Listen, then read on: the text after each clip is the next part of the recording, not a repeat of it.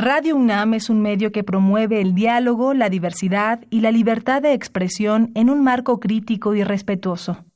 Los comentarios expresados a lo largo de su programación reflejan la opinión de quien los emite, mas no de la radiodifusora.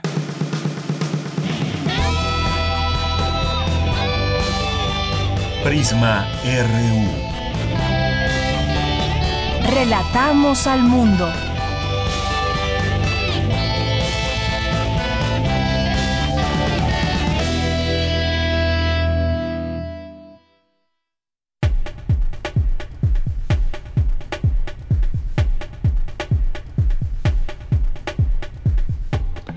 Muy buenas tardes, gracias por acompañarnos aquí en Prisma RU. Comenzamos ya este año, inició el día de ayer, pero ya estamos juntos aquí de nuevo, de nueva cuenta en vivo. Gracias a todos los que nos acompañan y que han hecho eh, suyo este espacio. Espero que le hayan pasado muy bien estos días de vacaciones para muchos, para muchos otros también de trabajo, que pues se haya roto con la rutina. Eso siempre es positivo, que sus propósitos se cumplan, que sus propósitos siempre tengan claridad y voluntad y que los propósitos también tengan un punto de coincidencia en este país, que coincidamos más, que generemos propuestas colectivas importantes, propósitos colectivos para este año que está comenzando, también verlo desde el punto eh, de vista personal, pero también colectivo. Es importante esta parte, sin duda. Cuéntenos sobre los que podrían ser propósitos colectivos para este año 2020 para nuestro país, para el mundo. Y pues desde aquí, por supuesto, eh, les escuchamos y los leemos. Las escuelas pues aún de vacaciones, disfruten sus últimos días de descanso, niños y jóvenes que estén por ahí escuchándonos o que estén de vacaciones, que estén haciendo lo que estén haciendo, ya son los últimos días que disfrutarán. Bueno, pues yo soy de Yanira Morán, gracias por su compañía. A nombre del equipo de Prisma RU le damos la bienvenida a este espacio, como decía, ya en vivo en el programa, en esta frecuencia 96.1 de FM de Radio UNAM. Y además, pues el año nos recibe muy bien en cuanto al clima, por lo pronto. Tenemos un clima bastante agradable. Los dos primeros días han sido despejados, medianamente limpios, un poco de aire que se deja sentir en la Ciudad de México, lo cual pues siempre beneficia en términos de disipar la contaminación. Y una temperatura bastante bastante agradable, 22, 23 grados, un poco de fresco por la mañana, por la noche, pero hemos tenido la verdad un invierno bastante benévolo eh, aquí en la Ciudad de México, no así en otras partes del país, en el en el norte pues hay mucho frío, hay nevadas incluso en Chihuahua, en otras partes Así que, pues bueno, aquí desde aquí les mandamos un saludo eh, muy afectuoso, muy caluroso desde la Ciudad de México hasta cualquier parte del mundo donde nos estén escuchando eh, a través también de nuestra página de internet que es www.radio.unam.mx y los temas pues son varios los con los que nos recibe este 2020. Uno de ellos es el tema del tren Maya, del cual le platicaremos en un momento más. La construcción no afectará a indígenas, reitera el presidente López Obrador. Sin embargo, pues sabemos que hay también distintos colectivos que han alzado la voz en este aspecto y señalan eh, pues también afectaciones que puede haber para distintas comunidades. Se suma a todo esto también el Ejército Zapatista de Liberación Nacional. Platicaremos hoy de este tema, no se lo pierdan y no se olviden de hacernos llegar sus comentarios en arroba Prisma es nuestro Twitter y nuestro Facebook arroba, nuestro Facebook es Prisma RU. Vamos a platicar también sobre pues nuevos impuestos eh, a partir del 1 de enero y sobre ello vamos a platicar con José Nabor Cruz, que es doctor en Economía por la UNAM, actualmente secretario ejecutivo del Consejo Nacional de Evaluación de la Política de Desarrollo Social, el Coneval. Vamos a tener también aquí nuestro resumen anual de los hechos más relevantes en el ámbito universitario, no se lo pierdan. Vamos a platicar también sobre eh, pues lo que está sucediendo entre México y Bolivia, una crisis diplomática, qué es lo que está sucediendo. Vamos a platicar con Beatriz Moreno, que es doctora en historia moderna y contemporánea y directora general del acervo histórico diplomático de la Secretaría de Relaciones Exteriores. Dice el presidente que México hará cumplir el asilo otorgado a exautoridades bolivianas y todo un tema por las acusaciones que hay también de parte de Bolivia hacia México. Hoy es jueves, hoy es jueves de Cinemaedro, vamos a tener aquí también una plática sobre cine. Todavía no estará con nosotros el maestro Carlos Narro, le mandamos saludos, todavía eh, pues está dentro de su periodo de vacaciones, estará con nosotros hasta dentro de ocho días. Pero vamos a platicar de cine hoy aquí en Prisma RU. Pues todo esto y más no se lo pierdan, los leemos ya. Muchas gracias por seguir ahí y este año es muy grato comenzar con todos ustedes. Bien, pues desde aquí, relatamos al mundo. Relatamos al mundo. Relatamos al mundo. Una de la tarde con 10 minutos en este, este jueves 2 de enero del año 2020. En los temas universitarios, el próximo 7 de enero la UNAM publicará su convocatoria para el examen de ingreso a la licenciatura en el sistema escolarizado, mientras que las pruebas de admisión se aplicarán en febrero. Archivo Histórico de la UNAM. El archivo histórico resguarda la memoria de la universidad y del país. Abraham Menchaca nos tendrá los detalles. Desarrolla universitario método de guitarra para acercar alumnos a la música clásica. Más adelante, Dulce García nos tendrá aquí todos los detalles. En los temas nacionales, el presidente Andrés Manuel López Obrador afirmó que algunos gobernadores y alcaldes recibieron a estados y municipios en circunstancias preocupantes, por lo que no tenían otra opción que endeudarse. Luego de la expulsión de la embajadora de México en Bolivia, María Teresa Mercado, el presidente López Obrador dijo estar orgulloso del desempeño de la representante diplomática. En noviembre de 2019, las remesas familiares se contrajeron 2.25%, la primera caída anual desde abril de 2016, según el reporte del Banco de México. Tras registrarse un valor máximo de 115 puntos y meca esta mañana, se suspendió la contingencia ambiental en fase 2 en el Valle de Toluca. De enero a octubre de 2019, el ejército logró el aseguramiento de 181 mil litros de gas LP, 86% más que todo lo recuperado en 2018 cuando interceptaron 97 mil litros. En materia internacional, el jefe del Pentágono, Mark Esper, denunció que Irán y sus aliados podrían estar planeando más ataques en recintos estadounidenses y adelantó que su país estaba preparado para tomar acciones militares preventivas tras la agresión a la embajada en Irak. Julián Castro, el único aspirante presidencial de origen latino en Estados Unidos, anunció este jueves que dejaba su campaña para la candidatura demócrata a las elecciones de este año. Campus RU.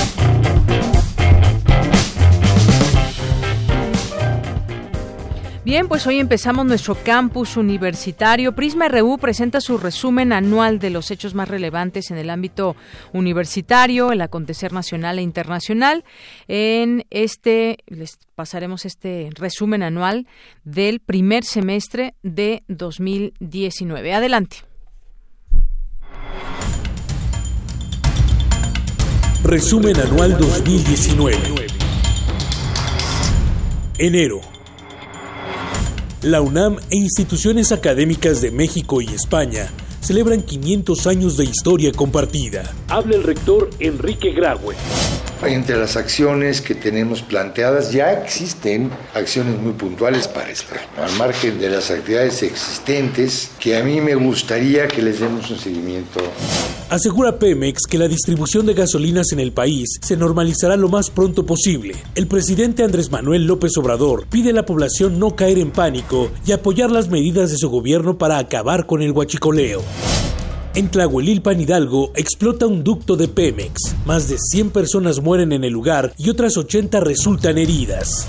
El Estado mexicano ofrece una disculpa pública a Lidia Cacho. Reconoce que hubo violaciones a los derechos civiles y políticos de la periodista detenida en 2005. Esta disculpa es solo el primer paso de la reparación integral. Queremos, como ya dijo el subsecretario, a todos y cada uno de los autores intelectuales bajo juicio. Queremos que nos demuestren que las valientes mujeres de Atenco recibirán justicia, que las madres y padres de las víctimas eh, de los niños de la guardería ABC que han vivido bajo tratos inhumanos por parte del Estado reciban justicia. Queremos que los 30.000 niños secuestrados en el norte de este país para ser tratados como esclavos de la siembra de los narcóticos sean liberados y tengan derecho a la libertad y a vivir en sus propias escuelas y hogares. No, no lo pedimos. El gobierno federal pone en marcha el programa Jóvenes, construyendo, el futuro. En Venezuela, el presidente Nicolás Maduro asume un segundo mandato. Yo quiero un nuevo comienzo de la revolución bolivariana. Quiero cambiar todo lo que tenga que ser cambiado para mejorar la vida del pueblo, para mejorar al país, para consolidar la independencia y soberanía de nuestro país, para lograr el camino sin retorno de la prosperidad y el crecimiento económico. Yo quiero que corrijamos muchos errores que hemos cometido. Febrero pide el rector Enrique Graue a la Cámara de Diputados preservar la autonomía de las universidades públicas.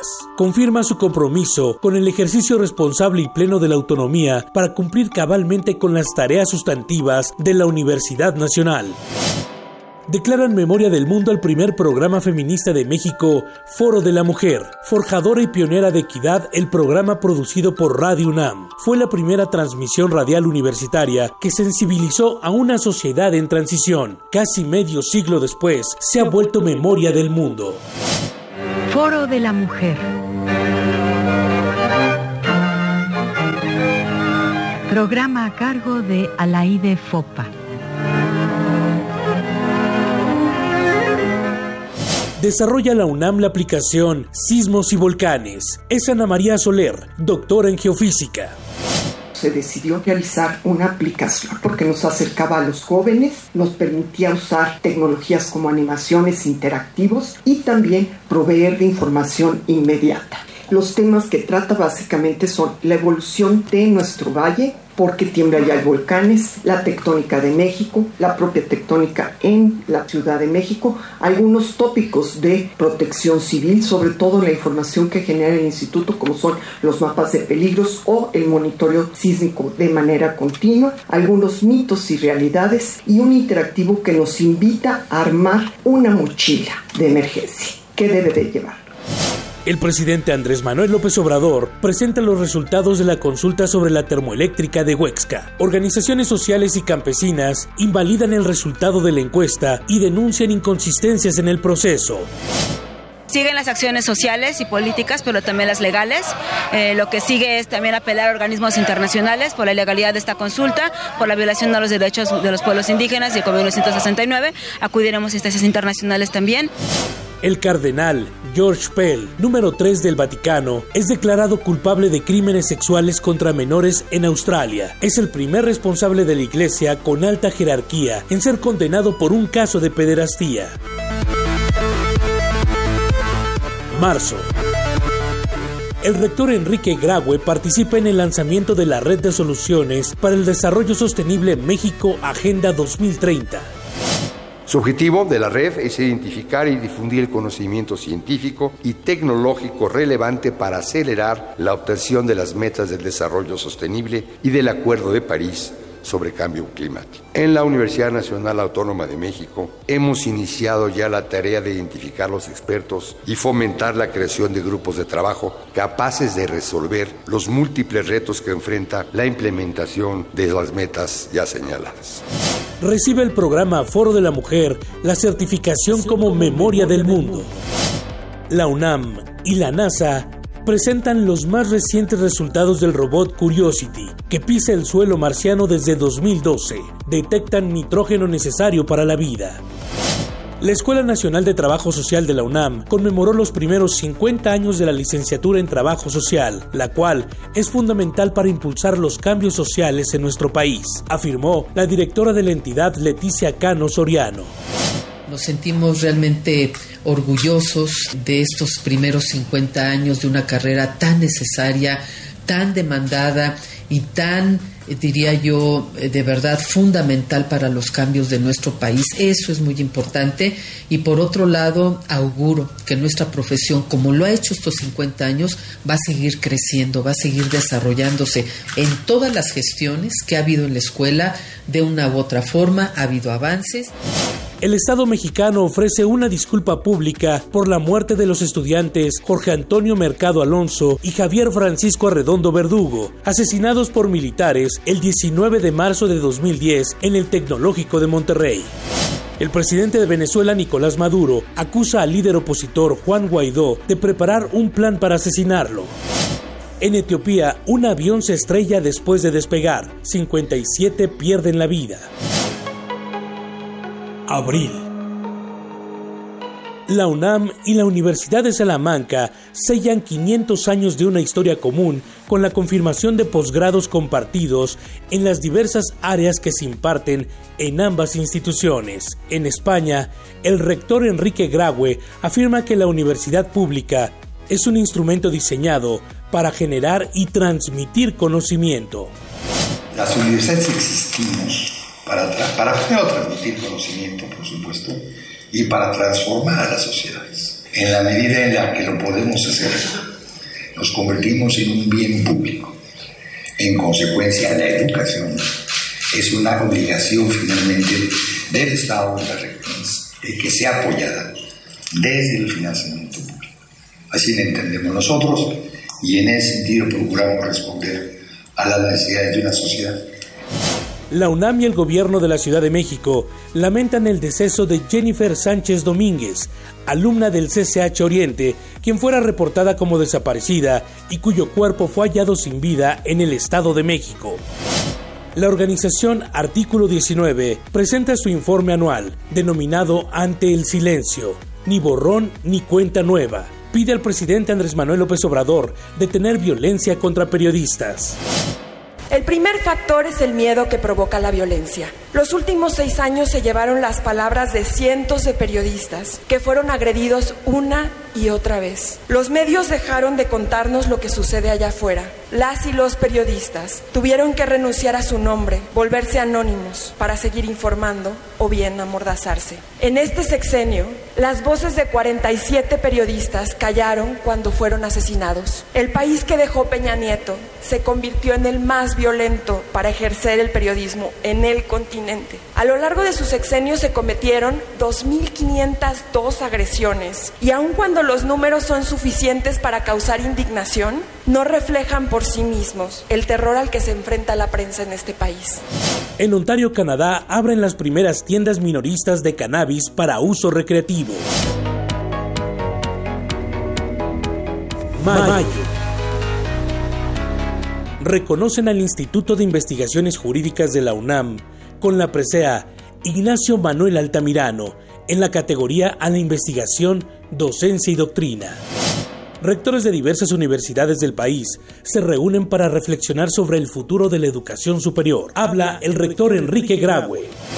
Tenemos un mundo que cambia, un mercado laboral incierto. Hay quien dice que para el año 2022, que está aquí a la vuelta, ya estamos hablando prácticamente de la mitad de los empleos, 42%, de acuerdo al Foro Económico Mundial, en manos de computadoras de inteligencia artificial y algoritmos. ¿Cómo estamos preparando a nuestros estudiantes para poder enfrentar esta nueva realidad?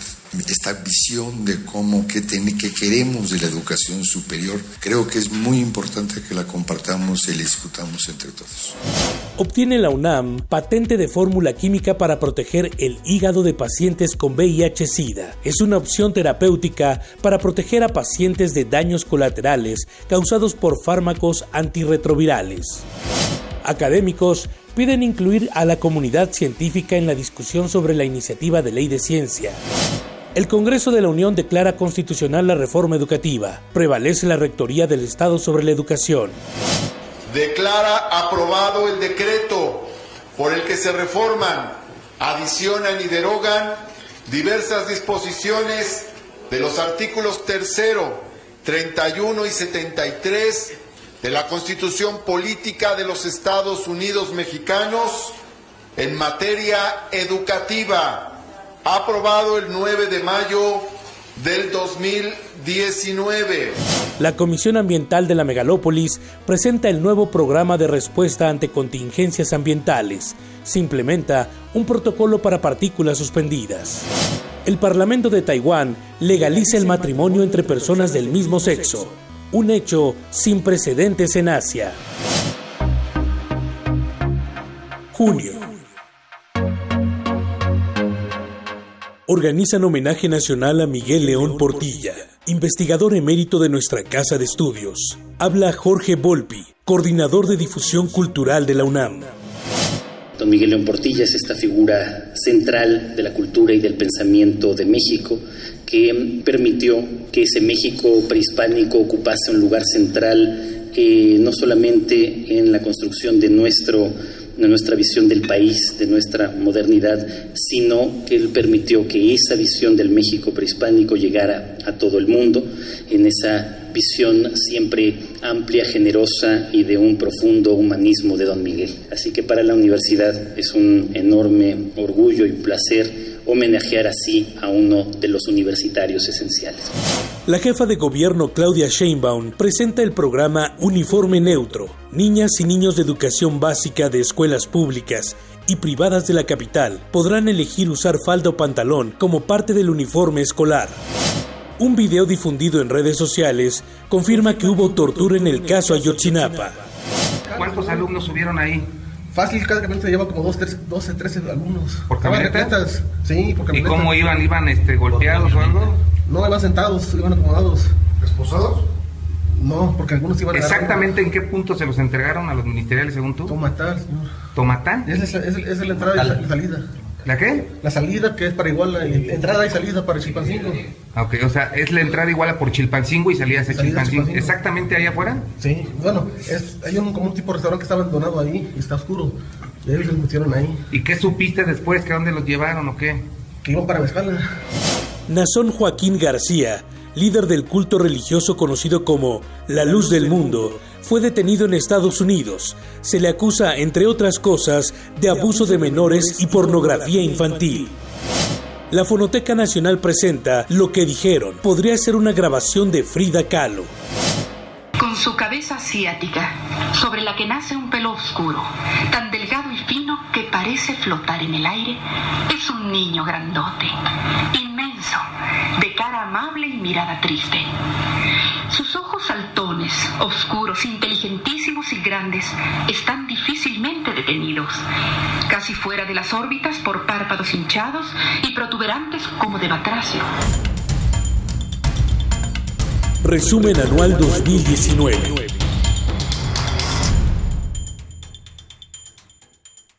Porque tu opinión es importante, síguenos en nuestras redes sociales, en Facebook como Prisma RU y en Twitter como arroba PrismaRU. Queremos escuchar tu voz. Nuestro teléfono en cabina es 55 36 43 39. Bien, pues este fue nuestro resumen eh, de esta primer semestre de 2019. Mañana escucharemos la segunda parte y mientras tanto continuamos. Al inicio le decíamos que platicaríamos de el proyecto del Tren Maya, que pues es uno de los proyectos más ambiciosos de el actual gobierno de México, un, eh, un proyecto que recorrerá, recorrerá cinco estados del sureste de México y con el que se busca impulsar el turismo en la región. Y desde que se ha conocido el proyecto, pues pues, hay muchas eh, preguntas, muchas dudas en torno a este proyecto que propone el presidente López Obrador. Eh, pues cuánto costaría este proyecto. Y bueno pues se habla de que sería un tren moderno turístico y cultural con el que se reactivarían distintas zonas del sureste del país. Hablemos de, ese tema también porque ha sido muy interesante ir escuchando pues eh, este acompañamiento también que han hecho distintas organizaciones en torno a lo que significa este proyecto. Y pues eh, también muy recientemente acabamos de escuchar la opinión del Ejército Zapatista de Liberación Nacional, que rechaza el tren Maya, este proyecto emblema del actual gobierno. Y pues bueno, señalan ahí varios puntos interesantes que me parece importante comentar con todo nuestro auditorio. Y para ello hemos eh, llamado a Raúl Romero Gallardo, que es sociólogo y latinoamericanista, es eh, también eh, forma parte del Instituto de Investigaciones Sociales como académico. Y bueno, pues Raúl, ¿qué tal? Muchísimo gusto, muy buenas tardes. ¿Qué tal? Buenas tardes, ya Salvador y a todo tu auditorio. Feliz año. Feliz año, Raúl. Es un gusto platicar contigo, iniciar pues estas conversaciones que siempre son necesarias para ir entendiendo esos distintos puntos de vista y análisis que hay sobre, en este caso, un proyecto tan importante como es el Tren Maya. A mí me gustaría que pues nos eh, compartieras tu opinión sobre esto que conocemos ya ahora del Ejército Zapatista, que en la conmemoración de sus 26 años dice que defenderá sus territorios incluso con su propia vida reitera el rechazo a proyectos de infraestructura impulsados por el gobierno del presidente López Obrador. Entre ellos, el más destacado, pues, es el tren Maya. escuchábamos que, pues, bueno, esto traería también consigo destrucción de la naturaleza. Cuéntanos un poco tu punto de vista, tu análisis sobre esta declaración. Sí, mira, quizá comenzando eh, destacaría que eh, este último mes, en diciembre, no solo fue la posición del STLN, sino del Congreso Nacional Indígena y del Consejo Indígena de Gobierno, cuestionar el tren Maya por distintos eh, aspectos. El primero, y es más, me parece más importante, que el tren Maya forma tren mal llamado Maya, como insisten ellos, ¿no? Forma parte, es solo un engranaje más del proyecto de nación de Andrés Manuel López Obrador o de la de la nueva administración, pues, ¿no?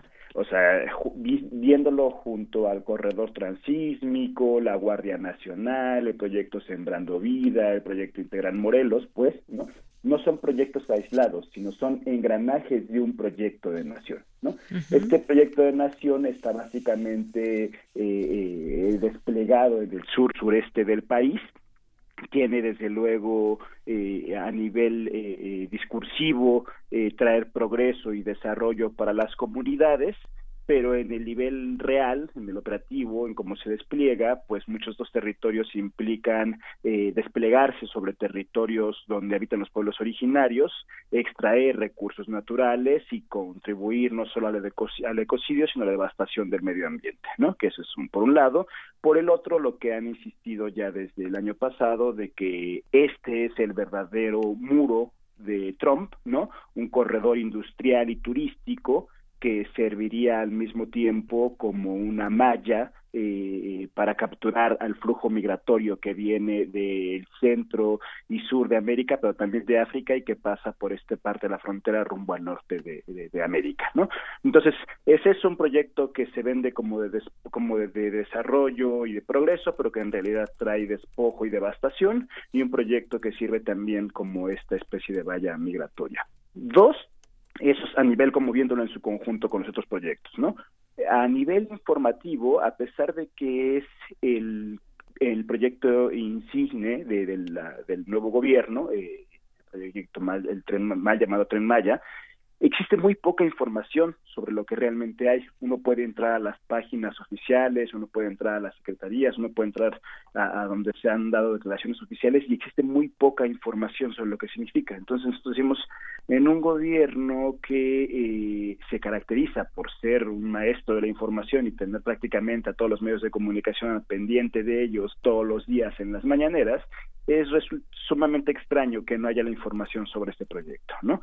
Nos podrán decir que se está construyendo, nos podrán decir que se está licitando, nos podrán decir que se están, pero no existe la información suficiente sobre lo que implica. De lo que sabemos, de lo que se ha ido eh, buscando por distintas fuentes de investigación, académicas, de los pueblos, de las ONGs y también con declaraciones del mismo gobierno, este proyecto implica 18 estaciones esas 18 estaciones no solamente serán estaciones, sino serán pequeñas microciudades, ¿no? Cada uno con desarrollos eh, inmobiliarios, turísticos, comerciales, carreteros, en fin. Entonces, lo que estamos hablando no solamente es de un tren turístico, sino estamos hablando de 18 ciudades en el sur sureste del país. Alguna de ellas, la más peligrosa, sobre la que han insistido los especialistas, es la que se ubicará en la zona de Calakmul, ¿no? una de las biosferas y pulmones más importantes eh, para el mundo, en el que el turismo se verá aumentado de 40 mil personas que acuden anualmente hasta ahora a, a una proyección de 3 millones de personas anualmente. Entonces, solo para esa zona imaginemos el desarrollo inmobiliario, turístico, todo lo que se verá ahí necesario modificar para recibir a esas millones de personas. Entonces, ese es un segundo tema. Dos, lo que nos dicen muchos de los campesinos indígenas de la zona, entre ellos el zapatismo, es que los indígenas están, los pueblos están convocados a ceder sus tierras para convertirse en meseros, botones, taxistas, ¿no? Y, y, además eso es dentro de los negocios legales que vienen con todo este desarrollo turístico. Están todos los otros negocios ilegales que vienen con estos grandes complejos eh, turísticos de desarrollo, como sucede en Cancún o como sucede en algunas partes, por ejemplo, de Mérida, que tiene que ver con el tráfico de personas, prostitución, prostitución infantil, venta de drogas, venta de armas y toda una serie de negocios ilícitos que vienen con el desarrollo turístico en nuestros países. Vayamos a tan solo a lo que fue Acapulco o lo que hoy es Cancún, ¿no? Eh, cuatro, la simulación de las consultas ¿no? Que no habiendo suficiente información, no teniendo la información en las lenguas de los pueblos originarios, no respetándose las formas, los usos y costumbres, las tradiciones, eh, y con apenas la participación del 2% del padrón electoral, se presenta como un consenso, este mal llamado tren Macha, ¿no? En fin, hay distintos elementos que los pueblos originarios han, eh, que se articulan en el Congreso Nacional Indígena, el Consejo Indígena de Gobierno, pero no solamente, también los espacios, y los que tienen que ver desde luego con, con la posición del zapatismo, que no solo adopta todos sus argumentos, sino que también dice, eh, hay un proyecto que además está siendo resguardado por los militares, ¿no? Que está siendo eh, el despliegue de la Guardia Nacional en el sur del país no solo tiene que ver con el hecho de contener los flujos migratorios, sino también de posicionarse territorialmente eh, para, para, para tener esos territorios e impulsar este mal llamado Tren Maya. Todos esos son los elementos que, que se cuestionan sobre este proyecto, que están ahí y que me parece le dan mucho peso a la voz de los pueblos zapatistas del Congreso Nacional Indígena y que deberían ser tomadas en cuenta y no aplicar la vieja política de ni los veo ni los escucho y, simular democracia, pero en el fondo ser un proyecto autoritario e impositivo. Bien, Raúl. Bueno, creo que ha quedado muy bien expuesto este análisis tuyo, este, este punto de vista sobre lo que se conoce y lo que se desconoce también a detalle de este, de este proyecto. Hoy por la mañana se tocó el tema justamente con el presidente López Obrador y al responder a las críticas sobre específicamente el ejército zapatista en contra del proyecto del tren Maya, eh, pues consideró que en buena medida están basadas en la falta de información. Eso es lo que respondió. Dijo que se podía lograr una transformación sin violencia y bueno, pues que ya es tiempo de ir más allá de solo analizar la realidad, hay que transformarla y bueno, pues una serie de cosas. Tocabas un punto importante que es esta consulta, que además, bueno, pues la propia ONU señaló señaló que, que estaba falta de un eh, proceso con todas las características que debe tener una, una consulta para poderse tomar en cuenta y hacerla, hacerla válida. Hay otro punto también importante. En su momento el presidente dijo que pues el tren Maya pasaría por una vía que ya existe, que fue construida en los años 50 eh, y por las carreteras, de tal forma que no habría daño ambiental para ninguno de los estados que albergarán esta, esta obra. Eso por una parte. Ya mencionabas también pues eh, las distintas estaciones por las cuales eh, pasaría este tren Maya o los distintos estados, que son Quintana Roo, Campeche, Chiapas, Yucatán y Tabasco. Específicamente en Chiapas va a pasar hasta donde tenemos entendido en Palenque, habría una estación. Y bueno, pues es un corredor, digamos, turístico que pues una de las cosas positivas que se que le atañe el gobierno es esta reactivación económica para comunidades que también han estado, digamos, alejadas de esa eh, pues de todo ese tema de turístico, digamos, y que se han hecho lugares. Ahorita que, que, mencionabas todo este tema de la explotación de recursos y demás, pues muchos de los complejos turísticos, no voy a decir desafortunada o afortunadamente, pero se han hecho así, ¿no? Se han hecho así, hay, ha habido devastaciones, ha habido incluso luchas ganadas y otras perdidas en lugares como Quintana Roo, por ejemplo, uno de los grandes complejos ha sido Cancún, en su momento se explotó esta gran eh, zona pero siguió creciendo y muchas veces de una manera desmedida, desmedida y sin embargo, por ejemplo, hay, hay una reactivación de esa zona de, del, digamos, de Benito Juárez Cancún, que es así se llama el municipio donde se encuentra Cancún.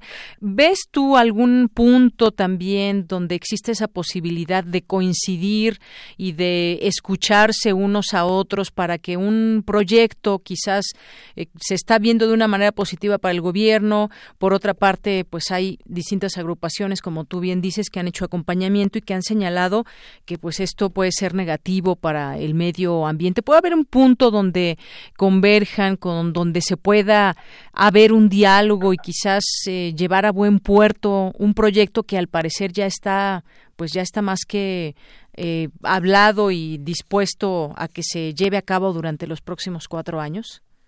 Yo creo que no, yo creo que no, porque además eh, parte de una mentira. la idea esta de que una parte de la vía está construida es real, pero digamos que es el 60% de la vía y que además habría que reacondicionar esa vía eh, habilitarla para montar un tren de alta velocidad que es al que aspiran mm, estos eh, el proyecto en general pues no o sea entonces es en realidad solamente un discurso que tampoco han presentado los eh, los proyectos de impacto ambiental, ¿eh? los análisis de proyectos ambientales en, en, su totalidad los han presentado.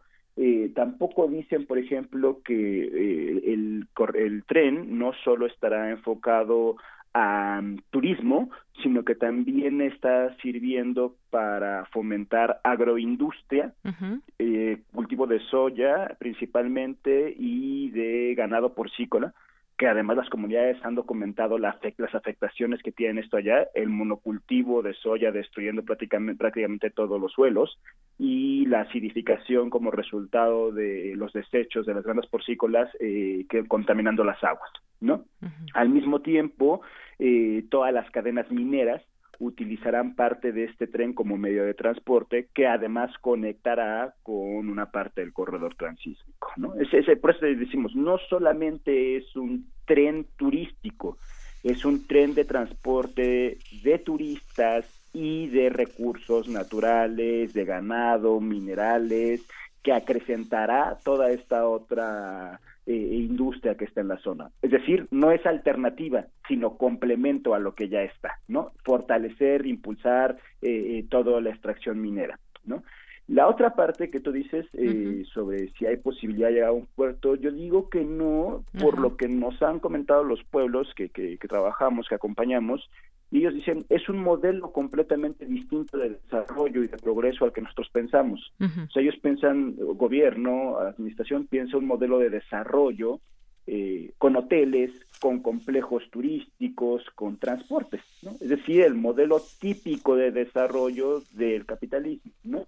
Eh, ¿Cuál es el lugar de los pueblos indígenas en ese modelo de desarrollo? Es lo que decíamos peones, botones, conductores de taxi, cocineros, todos esos trabajos dignos, eh, sin duda alguna, pero que no son los trabajos que ellos y ellas han estado acostumbrados a desarrollar en su, milenariamente de forma de su cultura. Cultivo de tierra, cultivo de miel, granjas, apícolas, ¿no? Eh, cuidado del medio ambiente, es todo otro modelo de desarrollo que está en equilibrio naturales y su territorio porque para ellos, para los pueblos originarios, la tierra no es un bien, sino es un complemento de su cosmovisión. Entonces es completamente distinto a esto que se ve como el modelo de progreso y desarrollo hegemónico al que aspiran realmente los pueblos. Por eso creemos que no hay un punto intermedio, que lamentablemente eh, si se continúa con autoritariamente con imponer el proyecto, significará no solo la devastación para muchos pueblos. Yo hacíamos una revisión no hace mucho sobre lo que significó Acapulco como el gran proyecto turístico, la joya de la corona de los gobiernos mexicanos en los años 50, 60, 70, que salía en cines y que era el referente del turismo eh, nacional e internacional.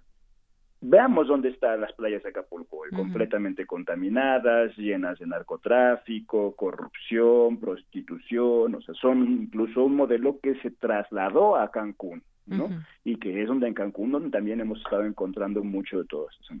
Todo eso, y además no estoy eh, diciendo que en sí mismo el turismo implica eso, sino que estoy diciendo además que el caso del turismo en México, en un país donde existen muchas leyes que no se respetan, muchas leyes en las que los gobiernos, eh, desde el municipal, estatal, pasando por el federal, violentan, pues en, realidad está destinado a convertir eso más que en un proyecto de desarrollo, en un proyecto de despojo, de muerte, que no será benéfico ni para los pueblos originarios, y que traerá muchas riquezas para los mismos de siempre, los dueños de los hoteles, los grandes eh, constructoras que están ahí ya invirtiendo en el hotel, en el tren y en todos estos lugares, pero que para los pueblos no significará eh, ningún beneficio realmente. Así es.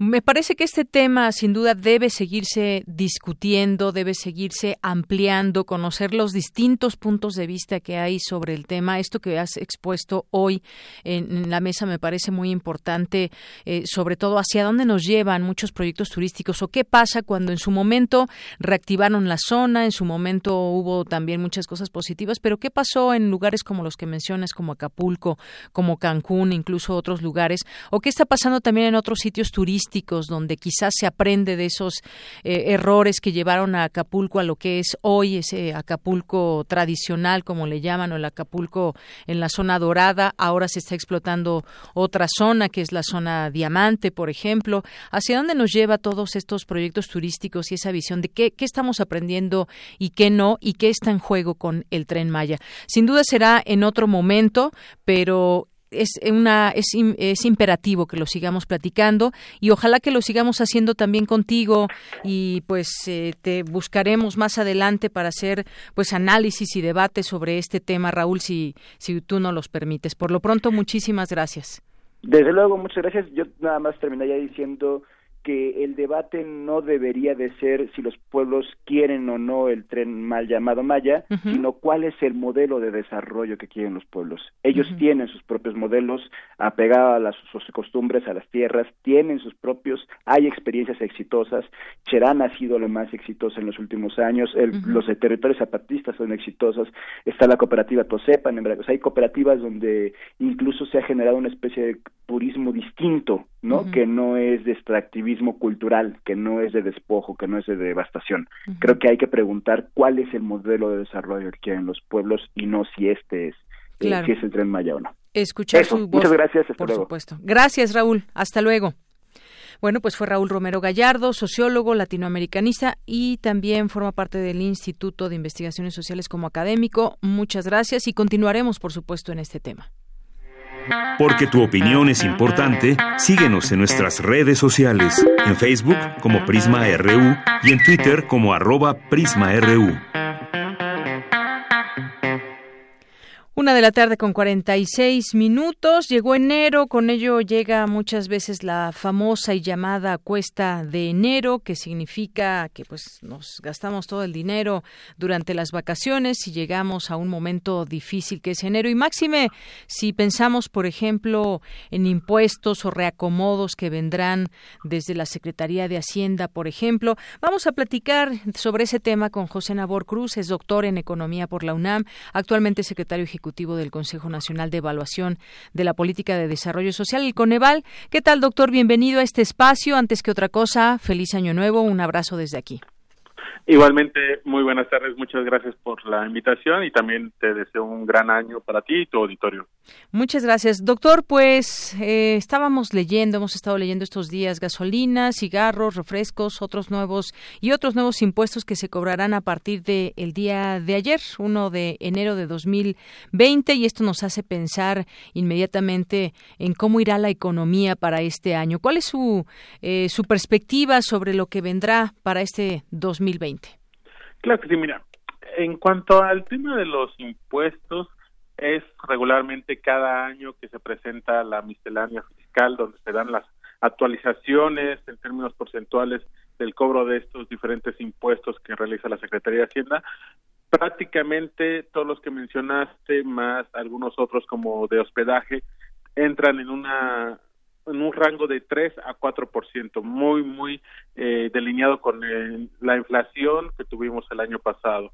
Solamente querría yo hacer notar el tema de los juegos de apuesta. Este tipo de bienes sí tuvieron un incremento del 10%, sobre todo el tema de loterías, rifas y sorteos, que me parece que es un tanto adecuado porque al final ya hemos visto estos últimos tres, cuatro años que han se han incrementado mucho las casas de apuestas, sobre todo de manera electrónica. Entonces, me parece que este incremento del 10% al IEPS que se le está aplicando a esta área puede ser saludable un tanto para el tema de también de regular, de regularización de este tipo de, servicios. Pero en general, prácticamente todos los impuestos nuevos que a partir del día de ayer se están presentando entran, insisto, en el paquete de miscelánea fiscal que fue discutido desde el último trimestre del año pasado en la Cámara de Diputados y bueno, eh, insisto, siempre en el rango del 3, 3.5, máximo 4%.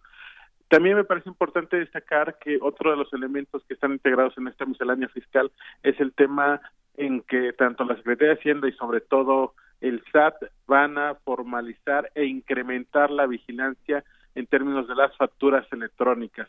Eso creo que también es algo muy positivo, sobre todo porque ya lo hemos platicado en algunos otros momentos, en una economía con una presencia tan relevante del sector informal de la economía, pues que se tengan los elementos, inclusive ya penales, eh, para poder no solamente monitorear, sino castigar quien esté incurriendo a la facturación apócrifa, pues me parece que también es uno de los elementos nuevos que ya se están aplicando a partir del primero de enero y que sin lugar a dudas van a, no, aunque sea evidentemente un tema un, poco reducido, pero sí creo que es un elemento que va a permitir en el mediano plazo pues tratar de seguir eh, teniendo estos incentivos de formalización en, en cuanto a nuestra economía. Esto en cuanto a los impuestos.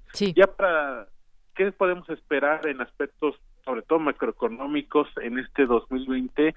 Creo que la primera muy buena noticia es que se transitó el primer año de este nuevo gobierno sin una crisis económica como se había ocurrido sobre todo en los ochentas, noventas de, del siglo pasado. Me parece que eh, nuevamente no tener una crisis económica ayuda, evidentemente hubo una reestructuración en cuanto al gasto público de esta nueva administración, el gasto público federal, pero me parece que ya este segundo año se podría no solamente tener mayores elementos de robustecimiento del consumo interno a partir del gasto público, sino también de la propia inversión pública.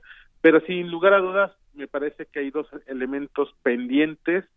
Uno de ellos no es uno, no es un elemento económico, pero me parece que sí es algo que puede condicionar mucho el crecimiento de este año, que es el tema de la inseguridad.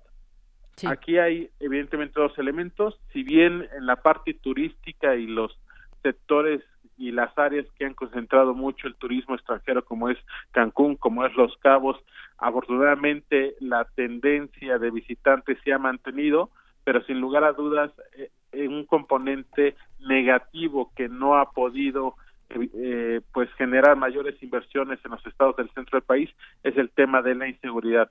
Un caso que lamentablemente hemos eh, tenido muy cercano en las últimas semanas es Guanajuato y es un estado que se había distinguido de recibir mucha inversión extranjera directa, sobre todo en términos automotrices, pero sin lugar a dudas todo este clima de seguridad podrá condicionar mucho el la tendencia de crecimiento de recibir inversiones en este año. Entonces, me parece que mientras se pueda avanzar el tener un mejor clima con eh, menor inseguridad podrá incentivar tanto la inversión privada como la pública y ese me parece que es el segundo gran pendiente de esta nueva administración.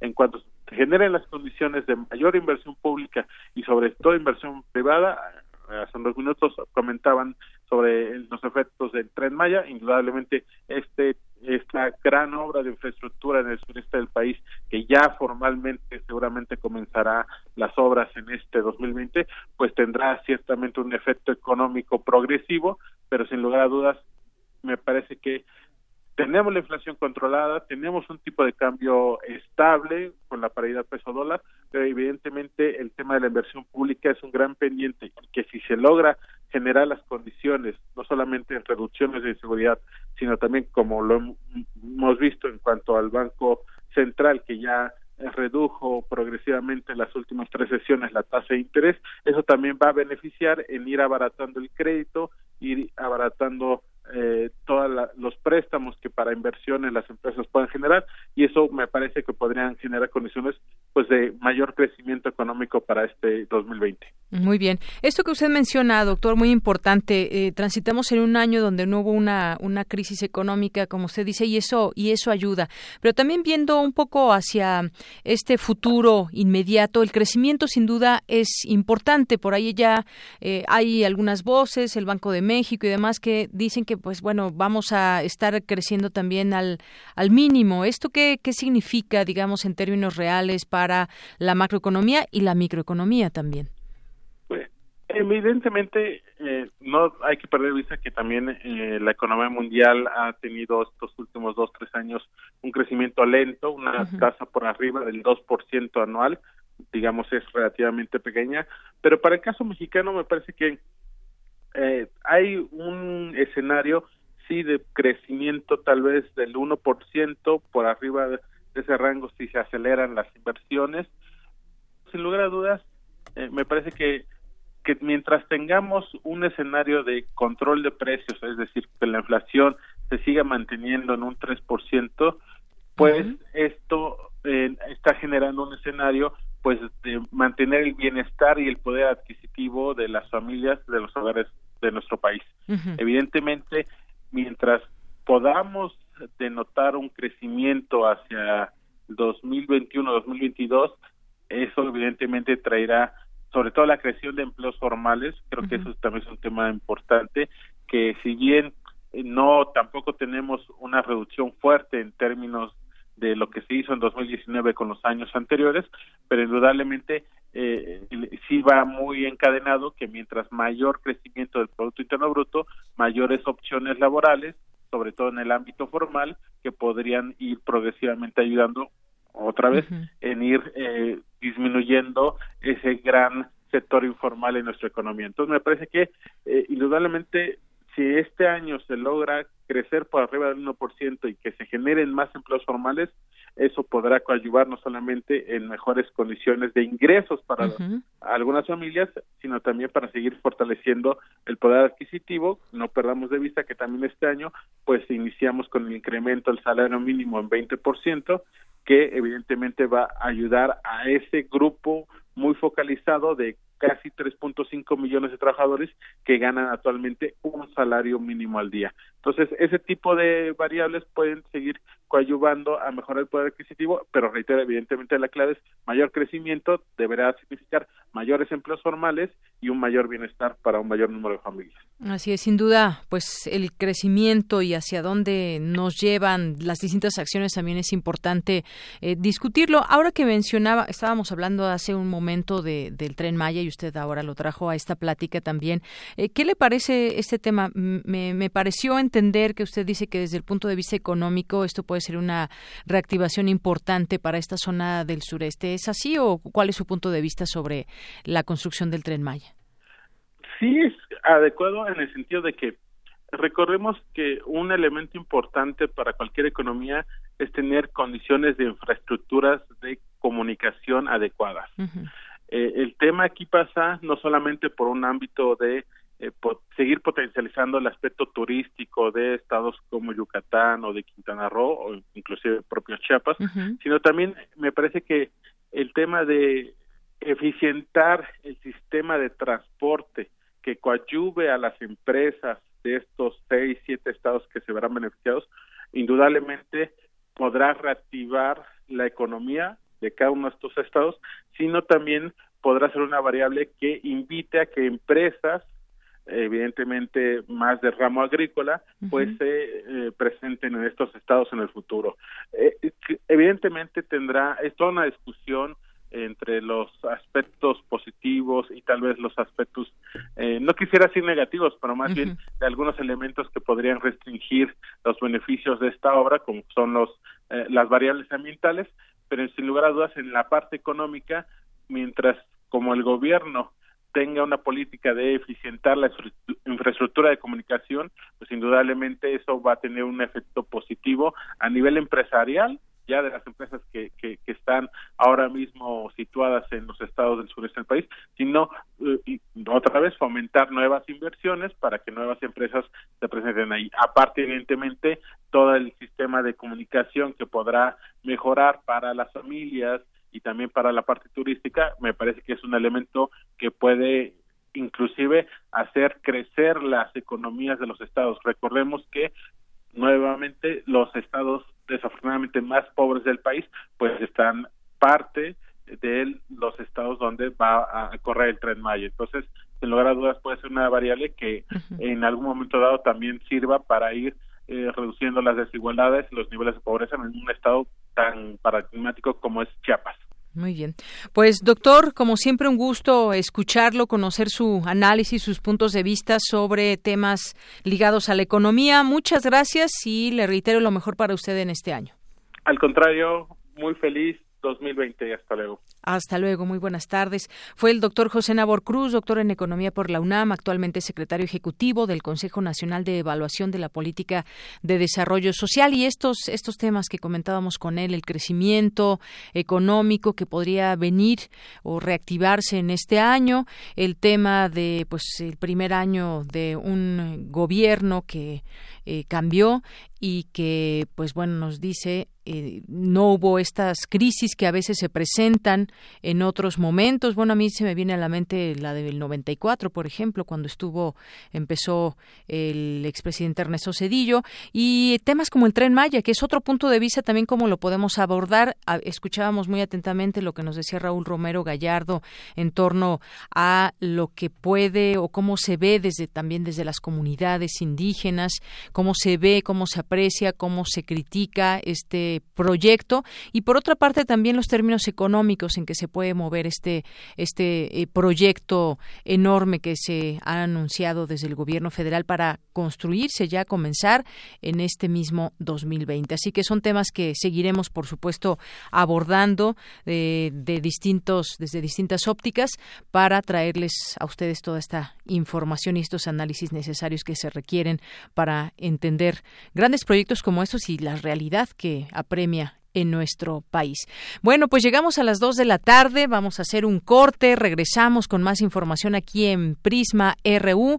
No se pierda nuestra segunda hora, tendremos mucha información, discutiremos varios temas que nos parecieron, nos parecen interesante platicarlos al inicio, eh, al inicio del año. Este tema también eh, temas diplomáticos entre México y Bolivia, por ejemplo, que está en juego. Y bueno, pues ya para eh, para relajarnos también hablaremos de las propuestas que hay en el cine, series. Recomiéndenos también ustedes que nos están escuchando. Vamos pues al corte y regresamos.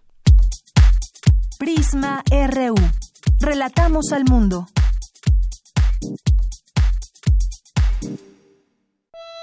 En este espacio la palabra es la ruta y la poesía el destino. Navega por la intimidad de una carta y su mar de letras. Solo necesitas un papel, porque aquí se vale escribir, imaginar y crear al compás de la letra. Al compás de la letra. Acompaña a la poeta María Ángeles Comezaña en esta aventura literaria. Todos los jueves a las 18 horas por el 96.1 de FM. Radio UNAM. Experiencia sonora. ¿Quiénes hacen la ciencia? ¿Cómo se suma la ciencia a las soluciones de los problemas iberoamericanos?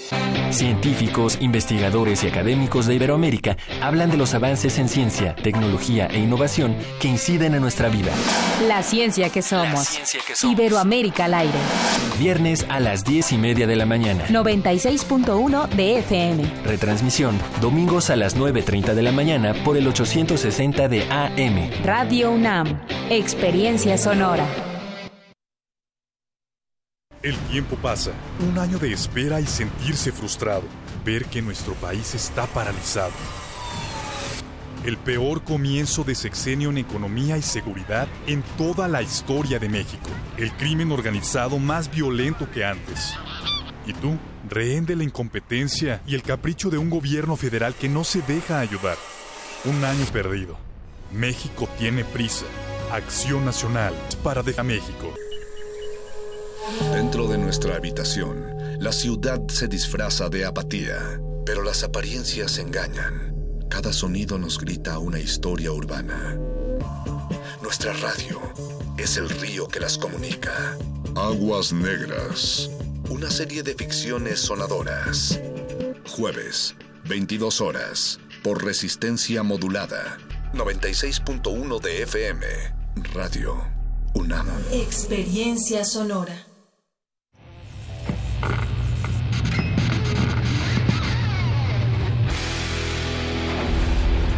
¿Recuerdas esta música?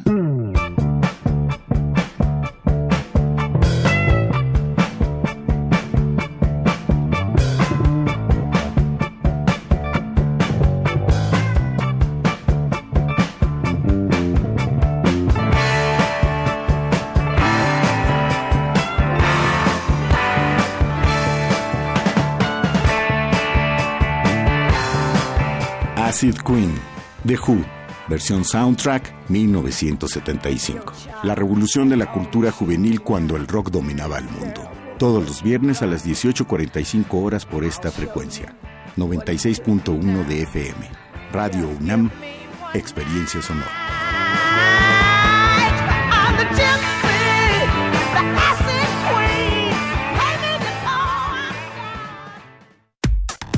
Relatamos al mundo. Relatamos al mundo.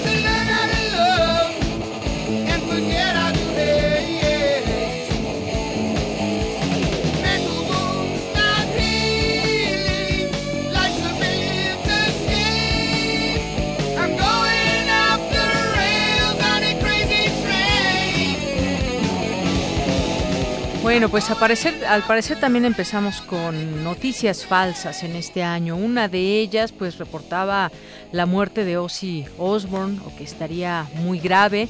Y pues así lo reportaron distintos medios internacionales que estarían en el hecho de su muerte. Rumores hasta este momento es lo que se sabe, solamente son eso, eh, rumores de que está grave de salud y que pues estaría ya en el hecho de su muerte y que han sido desmentidos por su hija Kelly Osbourne, que incluso a través de sus redes sociales pues tuiteó que y desmintió estos rumores que afirmaban que se debatía ya entre la vida y la muerte, no que se había muerto, pero que se debatía entre la vida y la muerte, el príncipe de las tinieblas, y bueno, pues ella escribió que tuvo un maravilloso comienzo 2020, que salió a almorzar con la familia y luego pasó el día el resto del día riendo y pasando un buen rato con su papá. Eso es lo, lo que dijo Kelly Osbourne en este caso. Así que, pues, eh, que sea un año de muchas noticias, muchas buenas noticias y las que tengan que venir, pero que, pues bueno, sigamos cerrando la puerta a las fake news, a las noticias falsas. Y bueno, lo cierto es, lo cierto es que pues tampoco sabemos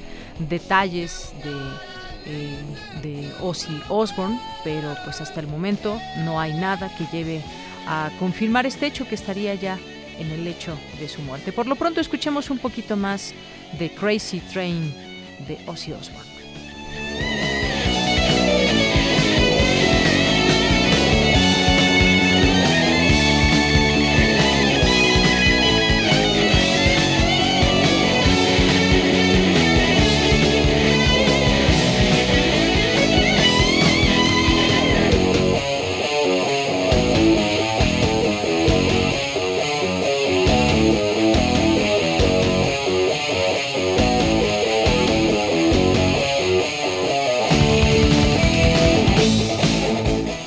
De la tarde con ocho minutos y bueno pues también ya llegó a esta cabina nuestro querido Agustín Mulia después de que no lo veía desde hace mucho, don Agus. Y bueno, pues aquí también nos acompaña, por supuesto, Arturo González en los controles técnicos. Está Ruth Salazar por aquí en la coordinación de entrevistas y eh, siempre, ya ves, se me viene a la mente Rodrigo Aguilar. Rodrigo de Jesús Aguilar. Así es el nombre correcto, por eso siempre se me viene así a la mente en la producción. Muchas gracias y gracias a ustedes que están aquí con nosotros también eh, a través de las redes sociales en arroba Prisma RU en Prisma RU en Facebook. Y bueno, pues por aquí le mandamos muchos saludos a Ricardo Navarrete, a Diana, que nos escribe por aquí, a nuestros amigos de Editorial Enequén, a David García, eh, también al doctor José Nabor Cruz Marcelo, que siempre está atento ahí en Twitter. Pueden seguirlo, sus eh, comentarios y todo lo que va posteando en arroba José Nab Cruz, es su Twitter. Y bueno, pues a ver qué nos dicen por aquí. David García dice, qué buen regreso, Crazy Train suena en Radio UNAM, la guitarra de Randy Rhodes, pone de buenas. Exactamente, David, muchas gracias por acompañarnos. El Zarco también, muchos saludos te mandamos desde aquí. Eh, le mandamos saludos a Diana, también saludos y buen inicio de año también para ti, Diana, muchas gracias. Nos dice también por aquí César Soto, proyecto del tren Maya deberá adecuarse a derechos, usos y costumbres de las comunidades indígenas y pueblos originarios y Plan Nacional de Desarrollo. Contrario, violentará derechos humanos. Nos dice gracias, gracias César. María del Rosario también aquí presente. Eh, poníamos aquí un tuit de que estaba estábamos platicando con Raúl Romero Gallardo y bueno pues esa entrevista pasó pero recuerden que también tenemos esa posibilidad para ustedes de escucharnos a través de nuestro podcast ahí en la página de internet que se van al área de podcast y ahí eh, buscan a Prisma RU y pueden bajar nuestros nuestros programas, escucharlos. Gracias también eh, gracias a José Luis León que nos dice empiezo el año trabajando pero escuchando Prisma RU qué bien. Te mandamos saludos desde aquí José Luis León. Muchas gracias por tu sintonía también en este año y pues a trabajar a trabajar que es también muy positivo iniciar así el año gracias a Diana ya decíamos y a todos los que aquí se sumen con nosotros. Los vamos leyendo por supuesto a cada momento que se hagan presentes. Arroba Prisma RU nuestro Twitter y vámonos a la información. Advierte Juan Villoro que la rapidez de mensajes en las redes sociales evita su asimilación. Cuéntanos, Dulce García, adelante. Deyanira, te saludo con mucho gusto a ti y al auditorio de Prisma RU. ¿Cuántas veces hemos mandado un mensaje por WhatsApp o Facebook o alguna otra red social para después darnos cuenta de que queríamos decir algo muy diferente a lo que escribimos? Sucede que muchos de los mensajes que se envían a través de las redes sociales son tan veloces que cuando reflexionamos sobre lo que queremos decir, ya lo dijimos en realidad. Este medio es tan expedito que muchas veces no pasa por el plazo de asimilación que requiere la comunicación. Así lo afirma Juan Villoro, colaborador de la revista de la Universidad de México. El escritor y Premio Iberoamericano de Letras 2012 señala que cuando algo nos indigna o irrita, reaccionamos inmediatamente sin un análisis previo. En esta nueva realidad, yo creo que muchos de los mensajes que escribimos, más que a la comunicación, pertenecen a la Internet, Twitter, Instagram son plataformas en donde la comunicación es tan veloz que cuando nosotros reflexionamos en lo que queremos decir, ya lo dijimos muchas veces. Entonces, en esa medida pienso que el medio de comunicación es tan veloz que muchas veces no pasa por el plazo de asimilación que requiere la comunicación y es una nueva forma de comunicación, es decir, la velocidad de mandar un mensaje cambia el contenido del mensaje. Y tenemos que aprender a lidiar con esto, tenemos que aprender a lidiar con formas de comunicación tan veloces que hacen que muchas veces la reflexión no anteceda al texto, sino que sea posterior al texto para nuestra desgracia. Villoro señala que las redes sociales digitales funcionan como un disfraz, pero que este disfraz no sirve para ocultarnos, sino para decir las cosas que no nos atrevemos a decir en persona. En cuanto a los amigos por las redes, dice Villoro, eh, son ficticios, pues solo funcionan para que nuestro narcisismo se sienta recompensado. Desde la invención del libro como objeto, que antecede a la creación de la imprenta, no había ocurrido un cambio tan significativo en la forma en que nos acercamos a la lectura y a la escritura como sucede con la revolución digital, por lo que tenemos que aprender a lidiar con esto, asegura Villoro. Este es el reporte. Muy buenas tardes. Muchas gracias, Dulce. Interesantes datos. ¿Cómo usamos y para qué las redes sociales? Ese tema del narcisismo, efectivamente, aunque dirán muchos que tienen 500 mil, un millón, dos millones de, seguidores, lo importante que puede ser para ellos, eh, sobre todo, pues hablemos de youtubers, de influencers y toda esta gama nueva de personas que están ahí presentes en las redes sociales y que de eso han hecho también una forma de vida y una forma de subsistir, porque algunos de ellos, pues bueno, vaya que ganan grandes cantidades de dinero. Pero efectivamente quienes somos simples mortales y tenemos alguna red social, ¿qué compartimos? ¿Para qué compartimos lo que compartimos? ¿Y qué esperamos o qué... Eh, eh, qué reacción esperamos del otro que recibe el mensaje, qué significa, qué significa un like, por ejemplo, o de quién, y todos este, todo ese tema también de los amigos ficticios. ¿Cuántos amigos tienen ustedes si es que tienen, por ejemplo, Facebook? ¿Cuántos, cuántos amigos tienen? Y bueno, vamos a poner amigos entre, entre comillas. Muchas veces se tienen hasta cinco mil eh, amigos en Facebook y ni siquiera se conocen. No sé cuál es el máximo que permita Facebook de tener de amigos, pero son miles, se cuentan por miles y pues ahí también está quizás de por medio la fama o cómo lo utilice la gente. Hay quienes, por ejemplo, utilizamos esta red en especial solamente pues eh, compartiendo información con gente que conocemos, que quizás no son nuestros amigos, pero gente que conocemos. Cinco mil, me dice aquí eh, Ruth Salazar, que tiene cuatro mil novecientos noventa y nueve amigos en su red social de Facebook. no, dice que no. No, no, no, solamente algunos. Bien, pues vamos a continuar, vamos a continuar ahora con Abraham Menchaca. El archivo histórico de la UNAM resguarda la memoria de la universidad y el país. Adelante, Abraham. Así es, Deyanira, buenas tardes. Un saludo a los amigos de Prisma RU. El archivo surgió en 1962 a raíz de la exposición Historia de la Universidad y en él podemos encontrar registros de la Administración Escolar de la Escuela Nacional Preparatoria con calificaciones de alumnos como Frida Kahlo y Agustín Lara, así como el boceto de Ciudad Universitaria. En sus fondos y bóvedas se preserva documentación de la Rectoría desde los años 20, actas de las sesiones del Consejo Universitario, posteriores a la obtención de la autonomía, así como libros de cuentas que registran que comían, que estudiaban y quiénes eran los estudiantes del Real Colegio de Cristo, que se integró al Colegio de San Ildefonso, antecedente de la Escuela Nacional Preparatoria. De Yanira, Hugo González Casanova, director del Instituto de Investigaciones sobre la Universidad y la Educación, indicó que el archivo es una propuesta curatorial de documentos históricos de la universidad y del país. El archivo histórico es, por un lado, la memoria y por otro lado, es, es un puente que nos eh, articula en términos de historia, de presente y de futuro. Nosotros con el, el propio archivo lo que está haciendo es proponer una narrativa de cara al futuro. De igual forma, hay archivos hemerográficos y fotográficos del movimiento del 68 que cuenta con unas 80.000 imágenes. Deyanira, el reporte que tengo. Buenas tardes. Muchas gracias, Abraham. Muy buenas tardes. Vamos ahora con Dulce García. De nueva cuenta, desarrollo universitario método de guitarra para acercar alumnos a la música clásica. Adelante, Dulce.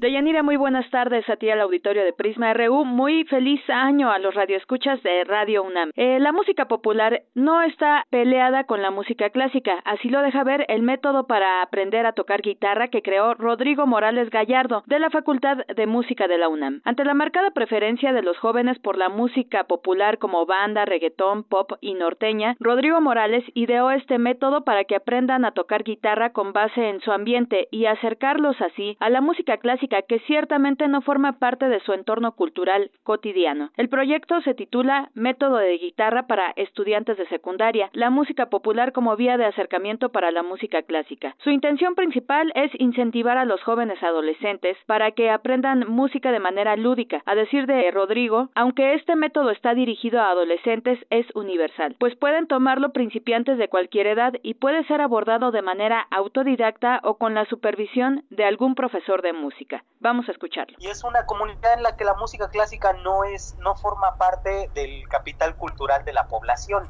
Ellos están más relacionados con música, llamémosle popular, comercial, música de banda, reggaetón, pop, música norteña y géneros afines. Mi inquietud fue desarrollar un método de guitarra que realmente fuera emanado de esos propios gustos musicales, transmitirles una forma de enseñanza que verdaderamente fuera propia de su entorno. La propuesta de Rodrigo Morales Gallardo se basa en la lectura y ejecución de 10 piezas, 8 populares y 2 clásicas, con arreglos bajo la técnica de guitarra clásica por ser del dominio público y tener empuje mediático. Las primeras están en su oído y podrán reproducirlas con mayor facilidad, sin desatender la partitura, según explicó el músico. Cabe mencionar que Morales Gallardo aplicó su método durante ocho meses con estudiantes de secundaria y el éxito fue notorio. Él considera que en esta etapa se definen de manera importante los gustos y predilecciones culturales y artísticas de las personas. En Ecatepec, así como en otras zonas del Estado de México y del país, asegura que estamos inmersos en ambientes de violencia, banalidad y superficialidad, y que con la música clásica se puede acceder a un patrimonio cultural invaluable.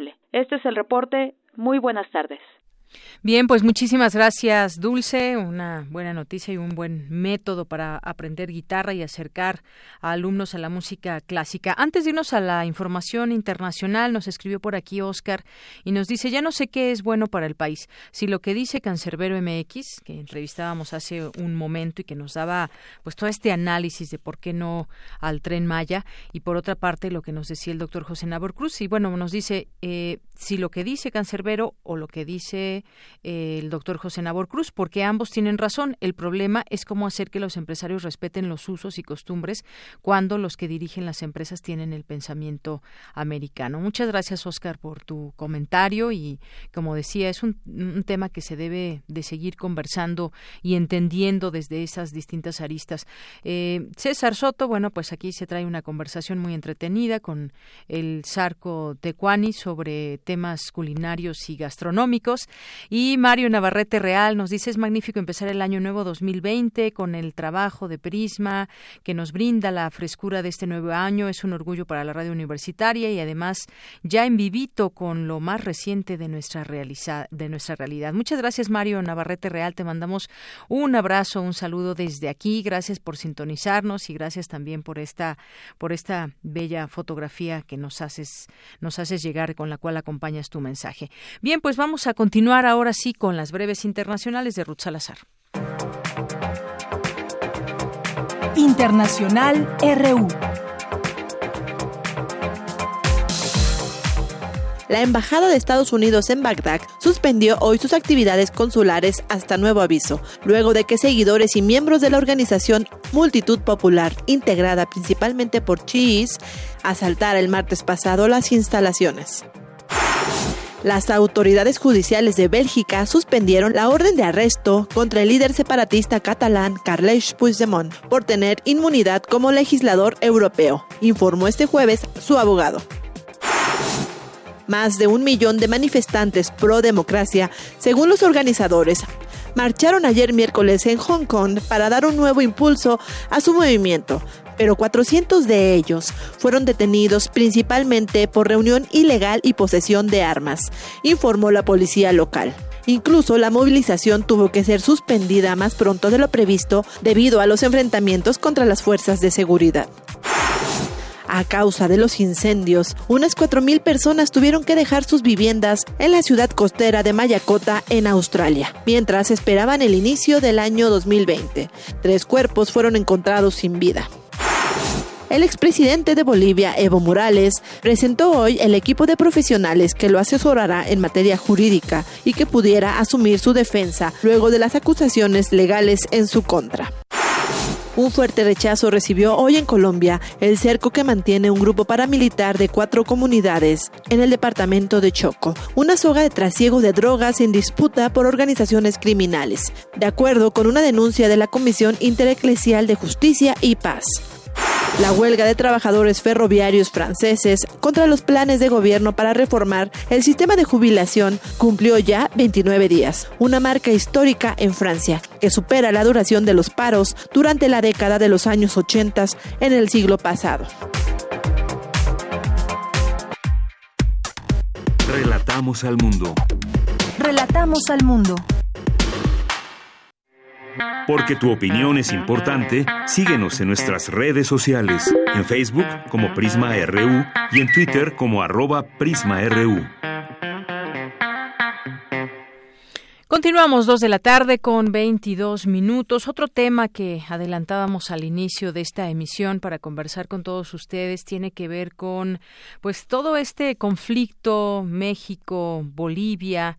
Eh, pues eh, como sabemos la embajadora mexicana salió hace unos días, el 31 de diciembre del año pasado, salió de Bolivia tras ser expulsada. María Teresa Mercado salió de esa, esa mañana del aeropuerto de La Paz, un día después de que la presidenta interina boliviana, Janine Áñez, la declaró persona non grata y exigiera su retiro. La diplomática dejó la residencia ubicada en la zona sur de la capital boliviana tras un control efectuado por un grupo de movilizados denominados La Resistencia, que que instaló una vigilia muy cerca del inmueble.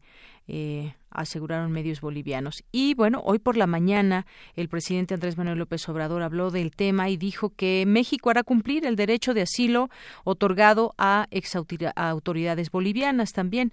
Habló ya también sobre lo que pasa con autoridades en su momento de este país y de qué manera pues eh, se puede hacer cumplir este derecho de asilo que ofrece nuestro país. Para hablar de ese tema ya está en la línea telefónica, le agradezco nos tome esta llamada hoy jueves 2 de enero a Beatriz Moreno, ella es doctora en Historia Moderna y Contemporánea y directora general del Acervo Histórico Diplomático de la Secretaría de Relaciones Exteriores. ¿Qué tal, doctora? Bienvenida a este espacio, muy buenas tardes, un abrazo de Año Nuevo. Hola, buenas tardes, Dayanira. Muchísimas gracias por escucharme y por, por llamarme. Pues doctora, platiquemos de este de este tema, cómo ver este entender este conflicto que está sucediendo. Las opiniones se pueden pues ahí debatir también y se pueden expresar. Hay quien está de acuerdo en lo que está haciendo el gobierno mexicano o no, pero pues hay em, pues hay acuerdos, hay eh, pues sí acuerdos que se han hecho desde hace mucho tiempo, convenios, cuál es el derecho de asilo que se puede otorgar a extranjeros en qué condiciones. ¿Qué le parece? Platíquenos un poco de este conflicto que se ha creado por una parte, pues un conflicto diplomático entre ambos países y por otra parte lo que está ofreciendo México a exautoridades bolivianas. Eh, bueno, primero quisiera un poquito, eh, más allá de salir del tema mediático, ¿no? que es ahorita lo que nos trae a cuenta el poder discutir o de alguna forma poder analizar qué es lo que significa el asilo político en México. Yo creo que lo importante también es como tratar de ver el contexto en el que se está dando y que bueno, esta es una política eh, que tiene ya más de un siglo en México.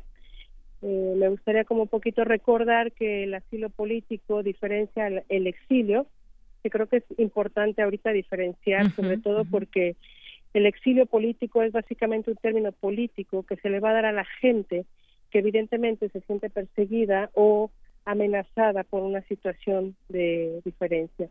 Otra cosa es el asilo político, es decir, cuando ya los perseguidos efectivamente llegan a las embajadas y el asilo diplomático lo va a ceder el país en donde estén pidiendo la acogida.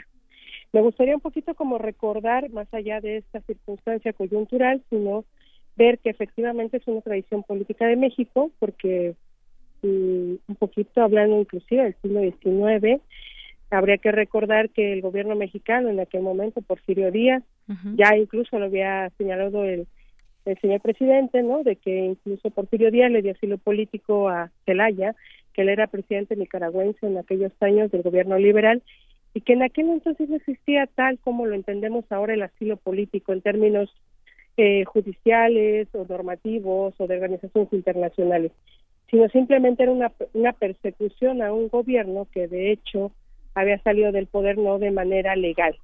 Entonces, bueno, creo que ahí sí habría que hacer como el seguimiento histórico de cómo se ha dado este tipo de procesos.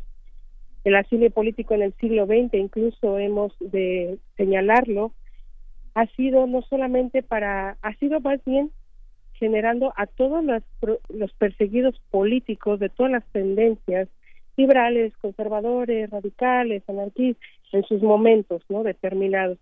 Y creo que hoy, más allá de que haya una diferencia o, se generen muchas, eh, digamos, polémicas en torno a la figura, lo cierto es que el gobierno mexicano sigue manteniendo como esa política exterior, que lo cual digamos, sigue manteniendo un engrandecimiento a nuestro derecho de proteger a los ciudadanos de otros países, ¿no?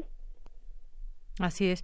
Y bueno, en este sentido es, es importante conocer también qué antecede y cuál es el contexto en que se puedan dar este tipo de, de situaciones. Y bueno, pues hoy en día sabemos que pues conocemos un poco más de este conflicto de Bolivia que ha atraído todas estas miradas eh, internacionales y tratar de entender y analizar el tema que hay detrás de todo esto y demás. Vendrán elecciones también, pero esta parte justamente de relaciones entre los países es lo que nos ha llevado el día de hoy a, a platicar eh, con usted y de qué manera se pueden, digamos, eh, pues desatorar estas situaciones que ahora eh, hacen ver una distancia entre el gobierno interino actual de Bolivia con el eh, gobierno de México. Se, se hacen acusaciones incluso muy graves por parte de, de Bolivia en torno a pues calificar incluso de acciones terroristas lo que está llevando a cabo México. En fin, hay una, una serie de señalamientos ahí que no me parece que en el tema no conviene a nadie en este tema diplomático que justamente es para pues tratar de entender y suavizar todos estos conflictos que puedan darse, pero con finalmente con la ley en la mano, lo que permite a un país eh, pues prácticamente correr a una embajadora y lo que puede suceder también en, en, México, que ha estado dando cabida a esos exfuncionarios del gobierno anterior de Evo Morales. Sí, claro. Eh, yo creo que inclusive habría que recordar que ya lo ha mencionado en su momento la Secretaría de Relaciones Exteriores. Hay una normativa y hay un procedimiento del cual se está llevando a cabo. eh, más allá de eso, también es cierto, vamos a tener que analizar que esta coyuntura de la, del asilo político está marcado o normado desde principios del siglo XX con las conferencias interamericanas, donde México siempre ha participado y ratificado todos los convenios. Entonces, en ese marco nos posibilita o posibilita a México seguir manteniendo la política de asilo como una de sus prebendas, digamos, en cuanto a política exterior. Ya las instancias correspondientes de la Secretaría se ha hecho un comunicado oficial y yo creo que en ese sentido eh, es una es un buen momento para tratar de, normalizar y seguir las, los lineamientos que exige hoy la política exterior, digamos, a nivel de la ONU o de las organizaciones internacionales que les correspondan, ¿no? Así es. Bueno, pues eh, estaremos atentos a esto, porque finalmente, pues eh, que se haga valer el derecho de asilo.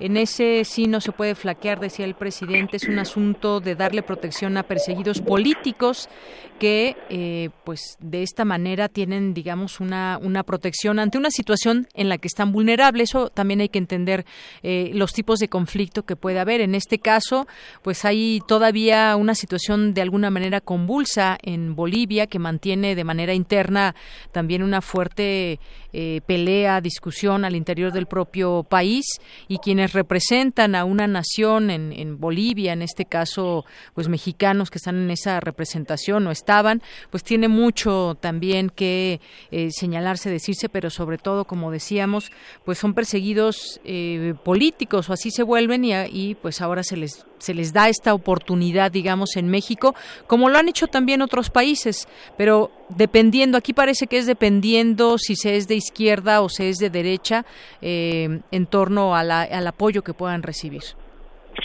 Bueno, yo creo que ahí sí hay que eh, tener mucho cuidado, ¿no? Uh -huh.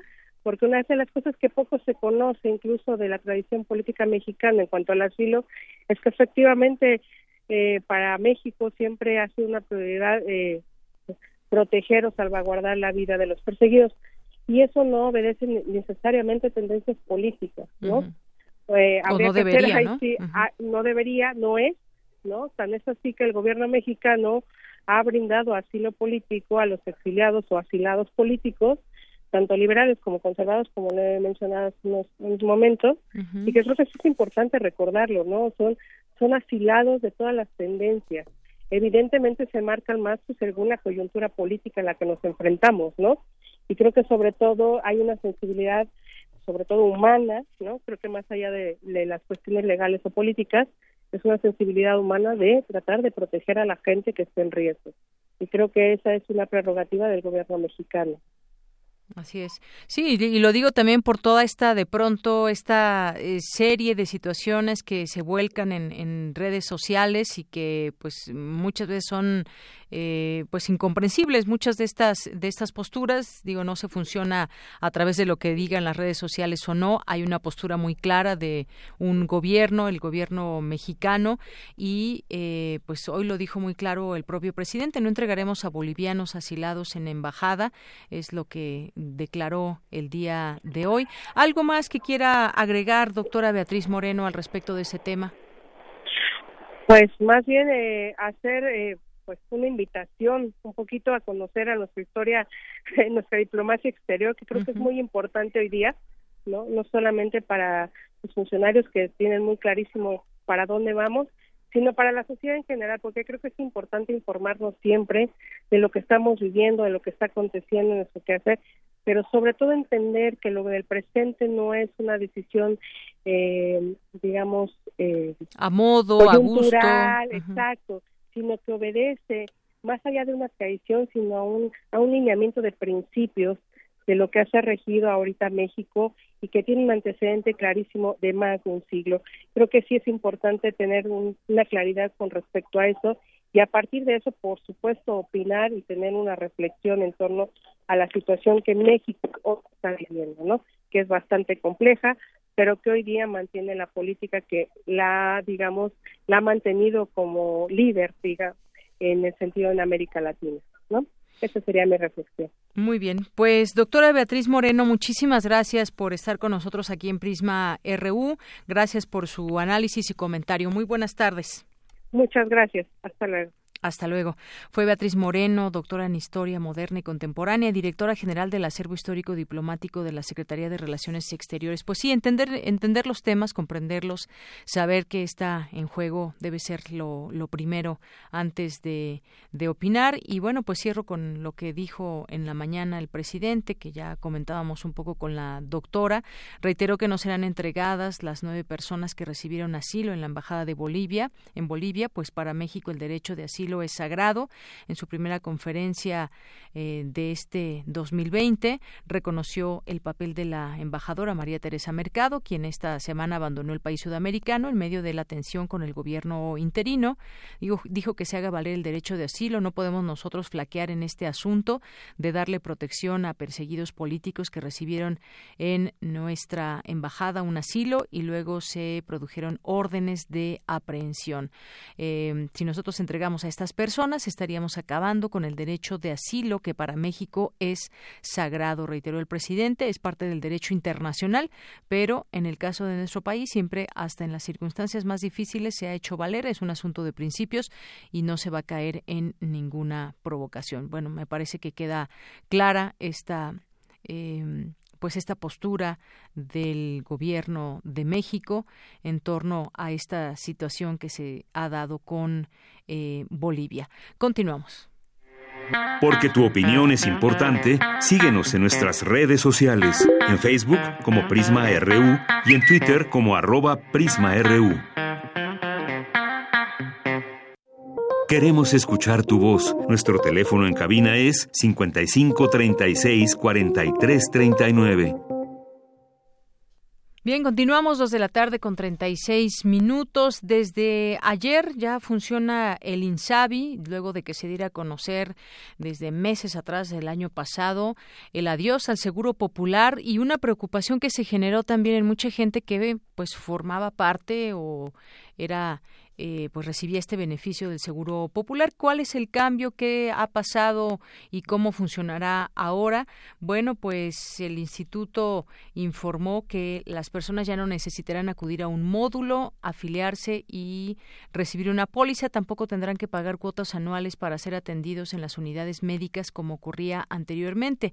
Y es que a partir del día de ayer, 1 de enero, el Instituto de Salud para el Bienestar, que es el INSABI, creado por el gobierno de Andrés Manuel Manuel López Obrador, para sustituir al Seguro Popular, ofrecerá atención médica y medicamentos de manera gratuita y sin restricciones para todos los sus beneficiarios. Un tema que me parece que también eh, iremos comentando a lo largo del tiempo cuando todo esto, pues ya que es una realidad, pero que tengamos más en la, la oportunidad de atender a las cifras y a la numerología. A mí me, me surgía, por ejemplo, la duda de si no se saturaría aún más el servicio de salud, algo que los expertos pues ya también nos, nos, nos darán luz en ello. Eh, hoy es un día histórico para México, se manifestó al destacar que con el inicio de operaciones del INSABI comienza en México la recuperación del sentido público del sector salud. Es lo que han señalado desde el gobierno. Dicen que estaba desmantelado, que estaba siendo desmantelado y privatizado. Ahora la salud pública y sobre todo la salud de los más desfavorecidos ya nunca más será para lucro o negocio de nadie. La salud pública de las de los mexicanos tiene ahora en el INSABI su principal promotor y defensor es lo que dijo el titular de este nuevo organismo, Juan Antonio Ferrer Aguilar. El INSABI detalló a través de un comunicado que para ser atendidos los beneficiarios no necesitarán afiliarse ni pagar cuotas y únicamente deberán presentar su credencial del Instituto Nacional Electoral, su clave única del registro de población, que es la CURP, o su acta de nacimiento. El instituto reiteró que con estas facilidades las personas ya no necesitarán acudir a un módulo, afiliarse, recibir una póliza como normalmente se hacía.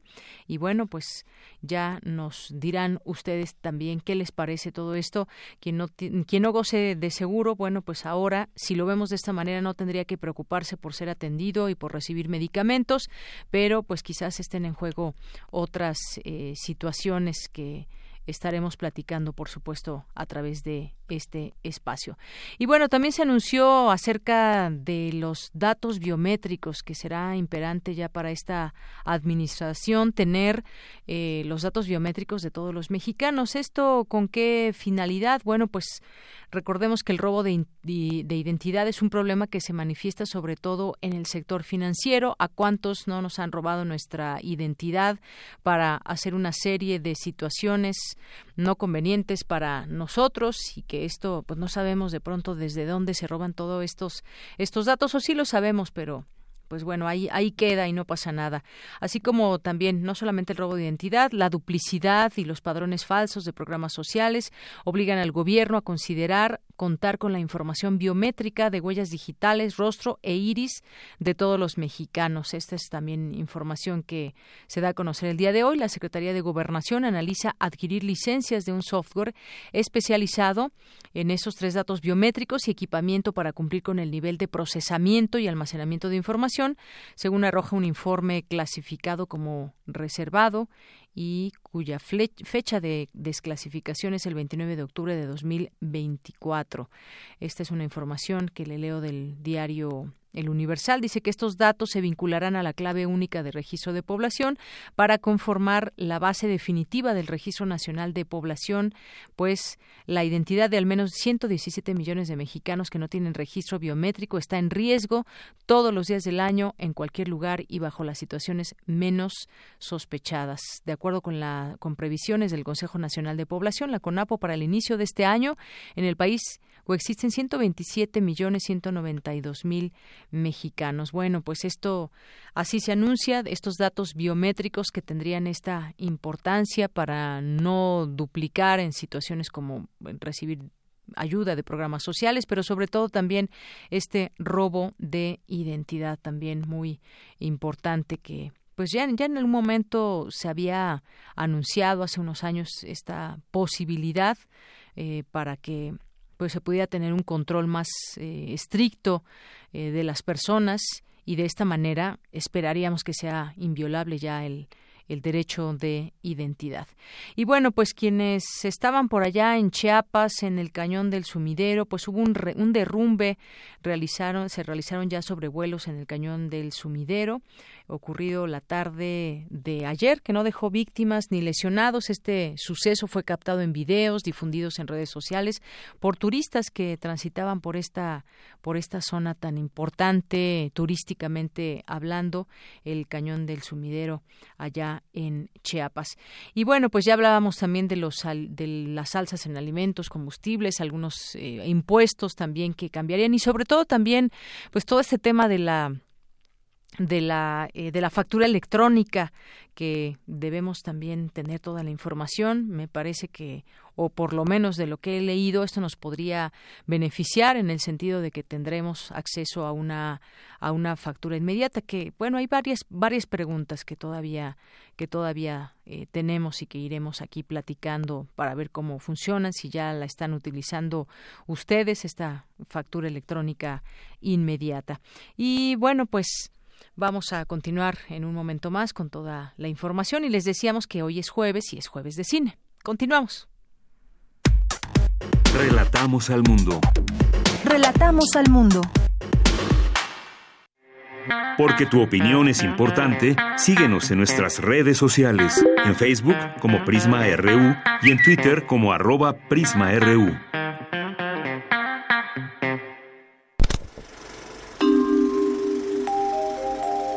Cine Maedro.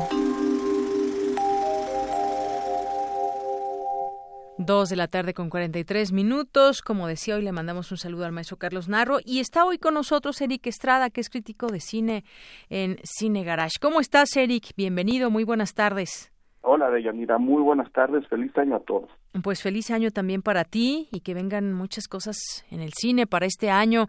Pues cuéntanos cómo, cómo cerramos el año, cómo iniciamos. Hay varias películas ahí. Eh, Hay varias películas, me, voy a centrar en, digamos, en tres, que son como las que justo, como dices, eh, nos dan el paso de lo de cómo cerró el 2019 y como viene 2020 y tomando en cuenta este pequeño puente, digamos, como, como, como estos tres estrenos nos pueden decir más o menos cómo se va a poner la cosa, creo que vamos a tener un buen año como lo fue el 2019, ¿no? Que no, que, que hubo como mucho para escoger, hubo muchas películas que le dieron gusto a mucha gente después de años de sequía en donde había solamente una película emblemática y luego muchas que la rodeaban. Si así como empieza el 2020 va a estar todo el año, creo que tenemos muy muy buenas eh, muy buenos augurios. Pues me parece muy bien.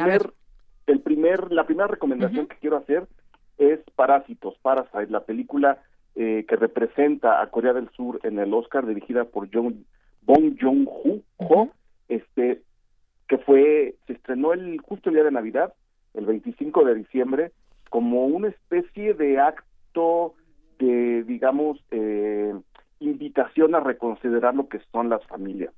En medio de una de las fechas en donde muchos acostumbran reunirse con las familias, incluso después de mucho tiempo de no verlas, se estrena una película que es una comedia negra, una sátira, eh, en donde sí se explora mucho el choque de clases, en donde hay una visión muy crítica al sistema ultracapitalista en el que estamos viviendo, pero en el que también hay mucha labor incisiva sobre lo que se considera la familia nuclear, ¿no? La familia tradicional, y lo estoy poniendo entre, entre comillas. Parasite es justo todo eso, una, una especie de viaje entre géneros cinematográficos en una historia que si te la planteo podría sonar completamente descabellada, pero que Bon Joon-ho hace trabajar de una manera realmente brillante, justo eh, eh, utilizando imaginación que es lo que muchas veces falta en el cine contemporáneo, imaginación y atrevimiento.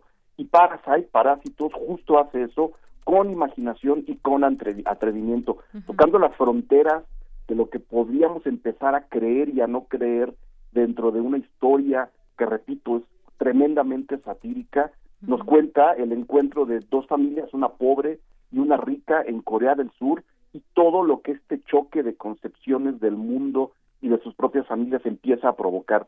Es realmente una exploración muy humana, muy ácida, muy cruel por momentos, pero tremendamente divertida. Es decir, es una combinación de todo lo que mucha gente no se atreve a poner junto en una película. Lo tenemos ahora, es la película que representa a Corea del Sur en el Oscar y es y fue para muchos la mejor película del año en 2019. Y cuando digo muchos hablo de críticos súper respetados hasta cinéfilos que simplemente van al cine a disfrutar. Estuvo, si no en el top 5, sí en el top 3 de, muchas listas importantes el año pasado. Y ya está en cine, sigue ahí, sigue llenando salas y quiero recomendarla muchísimo. Claro que sí, es una de las recomendaciones. Yo no la he visto, yo espero verla uno de estos días y que además, bueno, leía que como espectador nunca tienes claro por dónde va y que tampoco es este caer entre eh, definir quiénes eh, quiénes son los héroes o quiénes son los villanos, que es parte también de, del cine de este eh, de este cineasta, ¿no? Exacto, la película la película se, se quita esos esquemas de los buenos y los malos nos hace entrar en un juego dramático muy interesante y repito muy muy divertido. Y luego, la otra recomendación, a ver si nos da tiempo de la tercera, ya tú me Sí, sí, sí, nos da tiempo. Este, justo el 1 de enero estrenó en México El Faro, la nueva película de Robert Eggers. Eh, Robert Eggers es el director que por lo menos a muchos a los que nos gusta el buen cine del de terror, eh, es el director que entró así como en la lista de directores a, los, a los que hay que seguir cuando se estrenó La Bruja esta especie de leyenda de los pioneros americanos en donde una familia es desterrada de su comunidad, deciden vivir a las orillas de un bosque y esta familia, compuesta por el hombre, la, la, la mujer y sus tres hijos, cuatro hijos, eh, se enfrentan de repente a una aparición que ellos consideran monstruosa y que nosotros en, en, los esquemas y como se ha entendido a lo largo de la historia definiremos como una bruja y todo lo que esta presencia provoca dentro de la familia. Es decir, hay un detonante en un circuito cerrado, digamos, estas, estas personas aisladas les detona una serie de reflexiones, de inquietudes y de temores que convirtieron a la bruja en un gran clásico del terror. Ahora Robert Eggers regresa con la misma fórmula en una situación completamente diferente. A finales, eh, estamos más o menos en 1890, por ahí está ubicada la película El Faro, repito, se estrenó el 1 de enero, llegan dos hombres de mar, dos marinos, a una isla eh, azotada por tormentas, ¿no? Donde suelen estar los faros, donde en aguas difíciles están los faros, estos llegan eh, comisionados para guardar el faro y hacer que funcione a lo largo de cuatro semanas. Y en esta nueva situación de encierro, en esta nueva situación de presión, este, tanto el faro y lo que representa como las tormentas y la soledad también acaban detonando unas, eh, unas reacciones y unas emociones completamente truculentas, eh, muy tenebrosas, pero también tremendamente humanas. Es decir, lleva a sus personajes a la locura humana y todo lo que esa locura humana puede despertar en el consciente y en el inconsciente de sus dos personajes, que son, por otro lado, Robert Pattinson y Willem Dafoe. Son los únicos dos personajes de la película encerrados en esta isla, al mismo tiempo encerrados en la cabaña que está dentro de la isla donde están forzados a vivir, afuera no se puede estar, y, este, este, digamos, este claustro, eh, que además está retratado en blanco, en blanco, en un blanco y negro muy marcado, ¿no? Donde el blanco es muy, muy blanco y el negro es tremendamente oscuro, en este claustro estos dos personajes van a empezar a descubrir o cosas que tenían escondidas o cosas que no sabían que estaban en su propio interior. Y repito, la película es tenebrosa por eso, porque abre como, como el cofre de lo escondido en un lugar donde no se puede esconder nada, pero donde tampoco nada puede escapar. Una situación de encierro brutal y una película, en el mejor sentido de la palabra, eso sí quiero que quede muy claro, abusiva. Es decir, está todo el tiempo lanzándonos información, imágenes, situaciones para que nosotros en la inquietud entremos al círculo de la locura de estos personajes. De verdad, de verdad, una de las mejores películas que vamos a tener en el 2020, El Faro, que no repito, el 1 de enero ayer. Muy bien, bueno, pues una historia también, según leo, hipnótica y alucinante. E-, esas dos palabras aplican perfectamente. Muy bien, bueno, pues ya, ya también anotada. ¿Y la siguiente película? Se estrenó también eh, la nueva película de Clint Eastwood, uno de los directores más sólidos, uno de los contadores de historias más firmes que tenemos todavía en, en el mundo. Eh, produce la película, él no la escribe, digamos, no es precisamente un proyecto personal, pero se nota toda la mano del señor Eastwood eh, dirigiendo un drama basado en un caso real que se llama el caso de Richard Jewell. Eh, Richard Jewell fue este hombre, este este personaje de, un, de cuerpos de seguridad, no precisamente de la policía, cuerpos de seguridad que auxilian a la policía, que en 1996 en, en los Juegos Olímpicos de Atlanta encontró una bomba y ayudó un poco a que la bomba no le causara tanto daño a tanta gente eh, como, te, como quien haya puesto la bomba eh, tenía planeado. El asunto es que a la hora de investigar, el FBI, trabajando en este esquema de perfiles, de personajes que embonan o no en ciertos perfiles sospechosos, acaban decidiendo que Richard Ewing, el hombre que descubrió la bomba, fue quien también la plantó. Y en ese, digamos, en ese debate de fue él, no fue él, qué tipo de impulsos o frustraciones o ilusiones tenía Richard Jewell para convertirse en, un personaje, en un miembro de la seguridad de los Juegos Olímpicos, que, qué motivaciones tenía en ese juego entre la duda de si fue él y retratar al personaje, es donde está balanceándose la historia de, de Clint Eastwood. Se ha criticado mucho la posición política de la película, yo creo que no hay que irnos tanto para allá.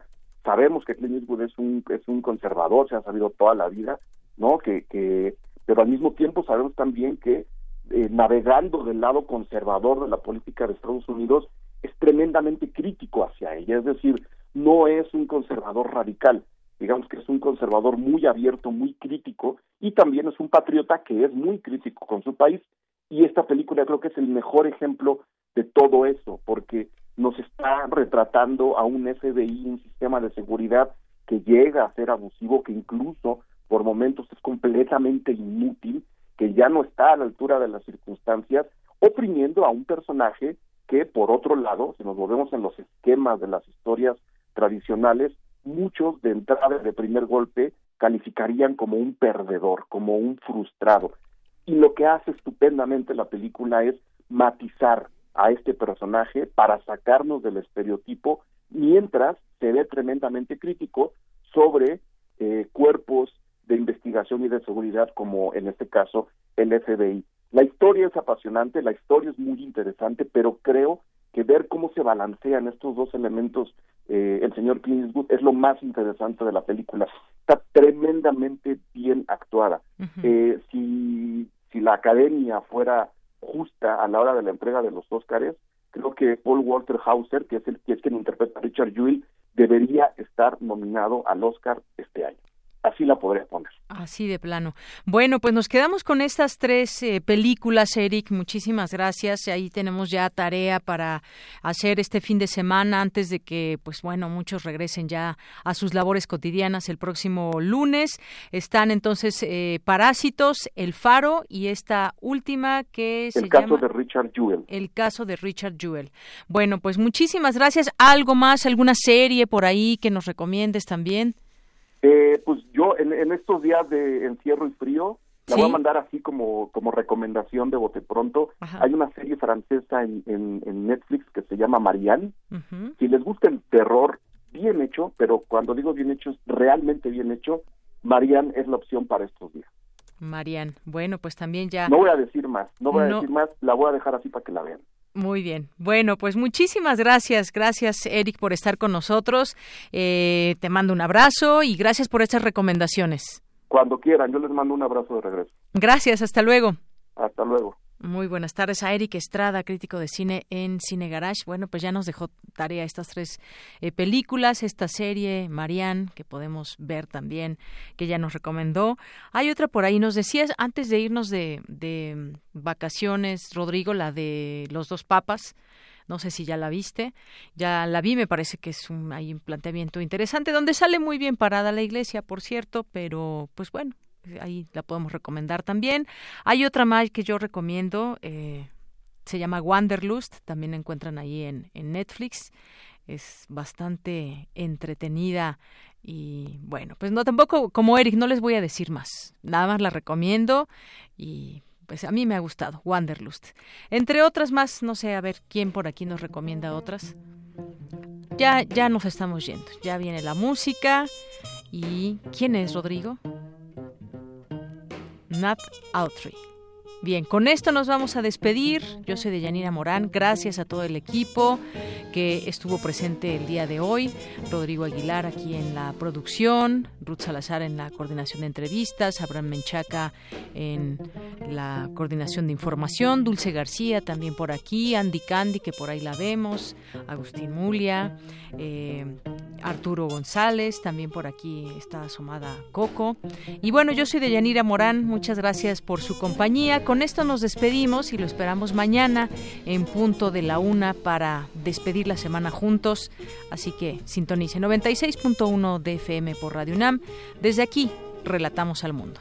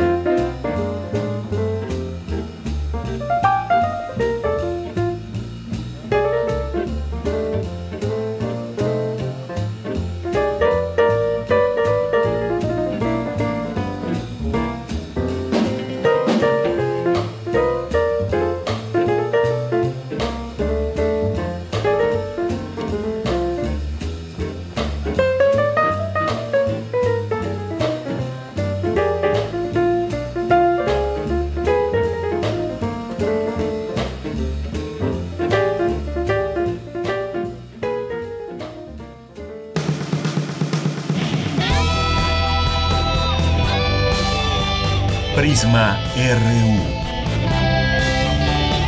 Relatamos al mundo.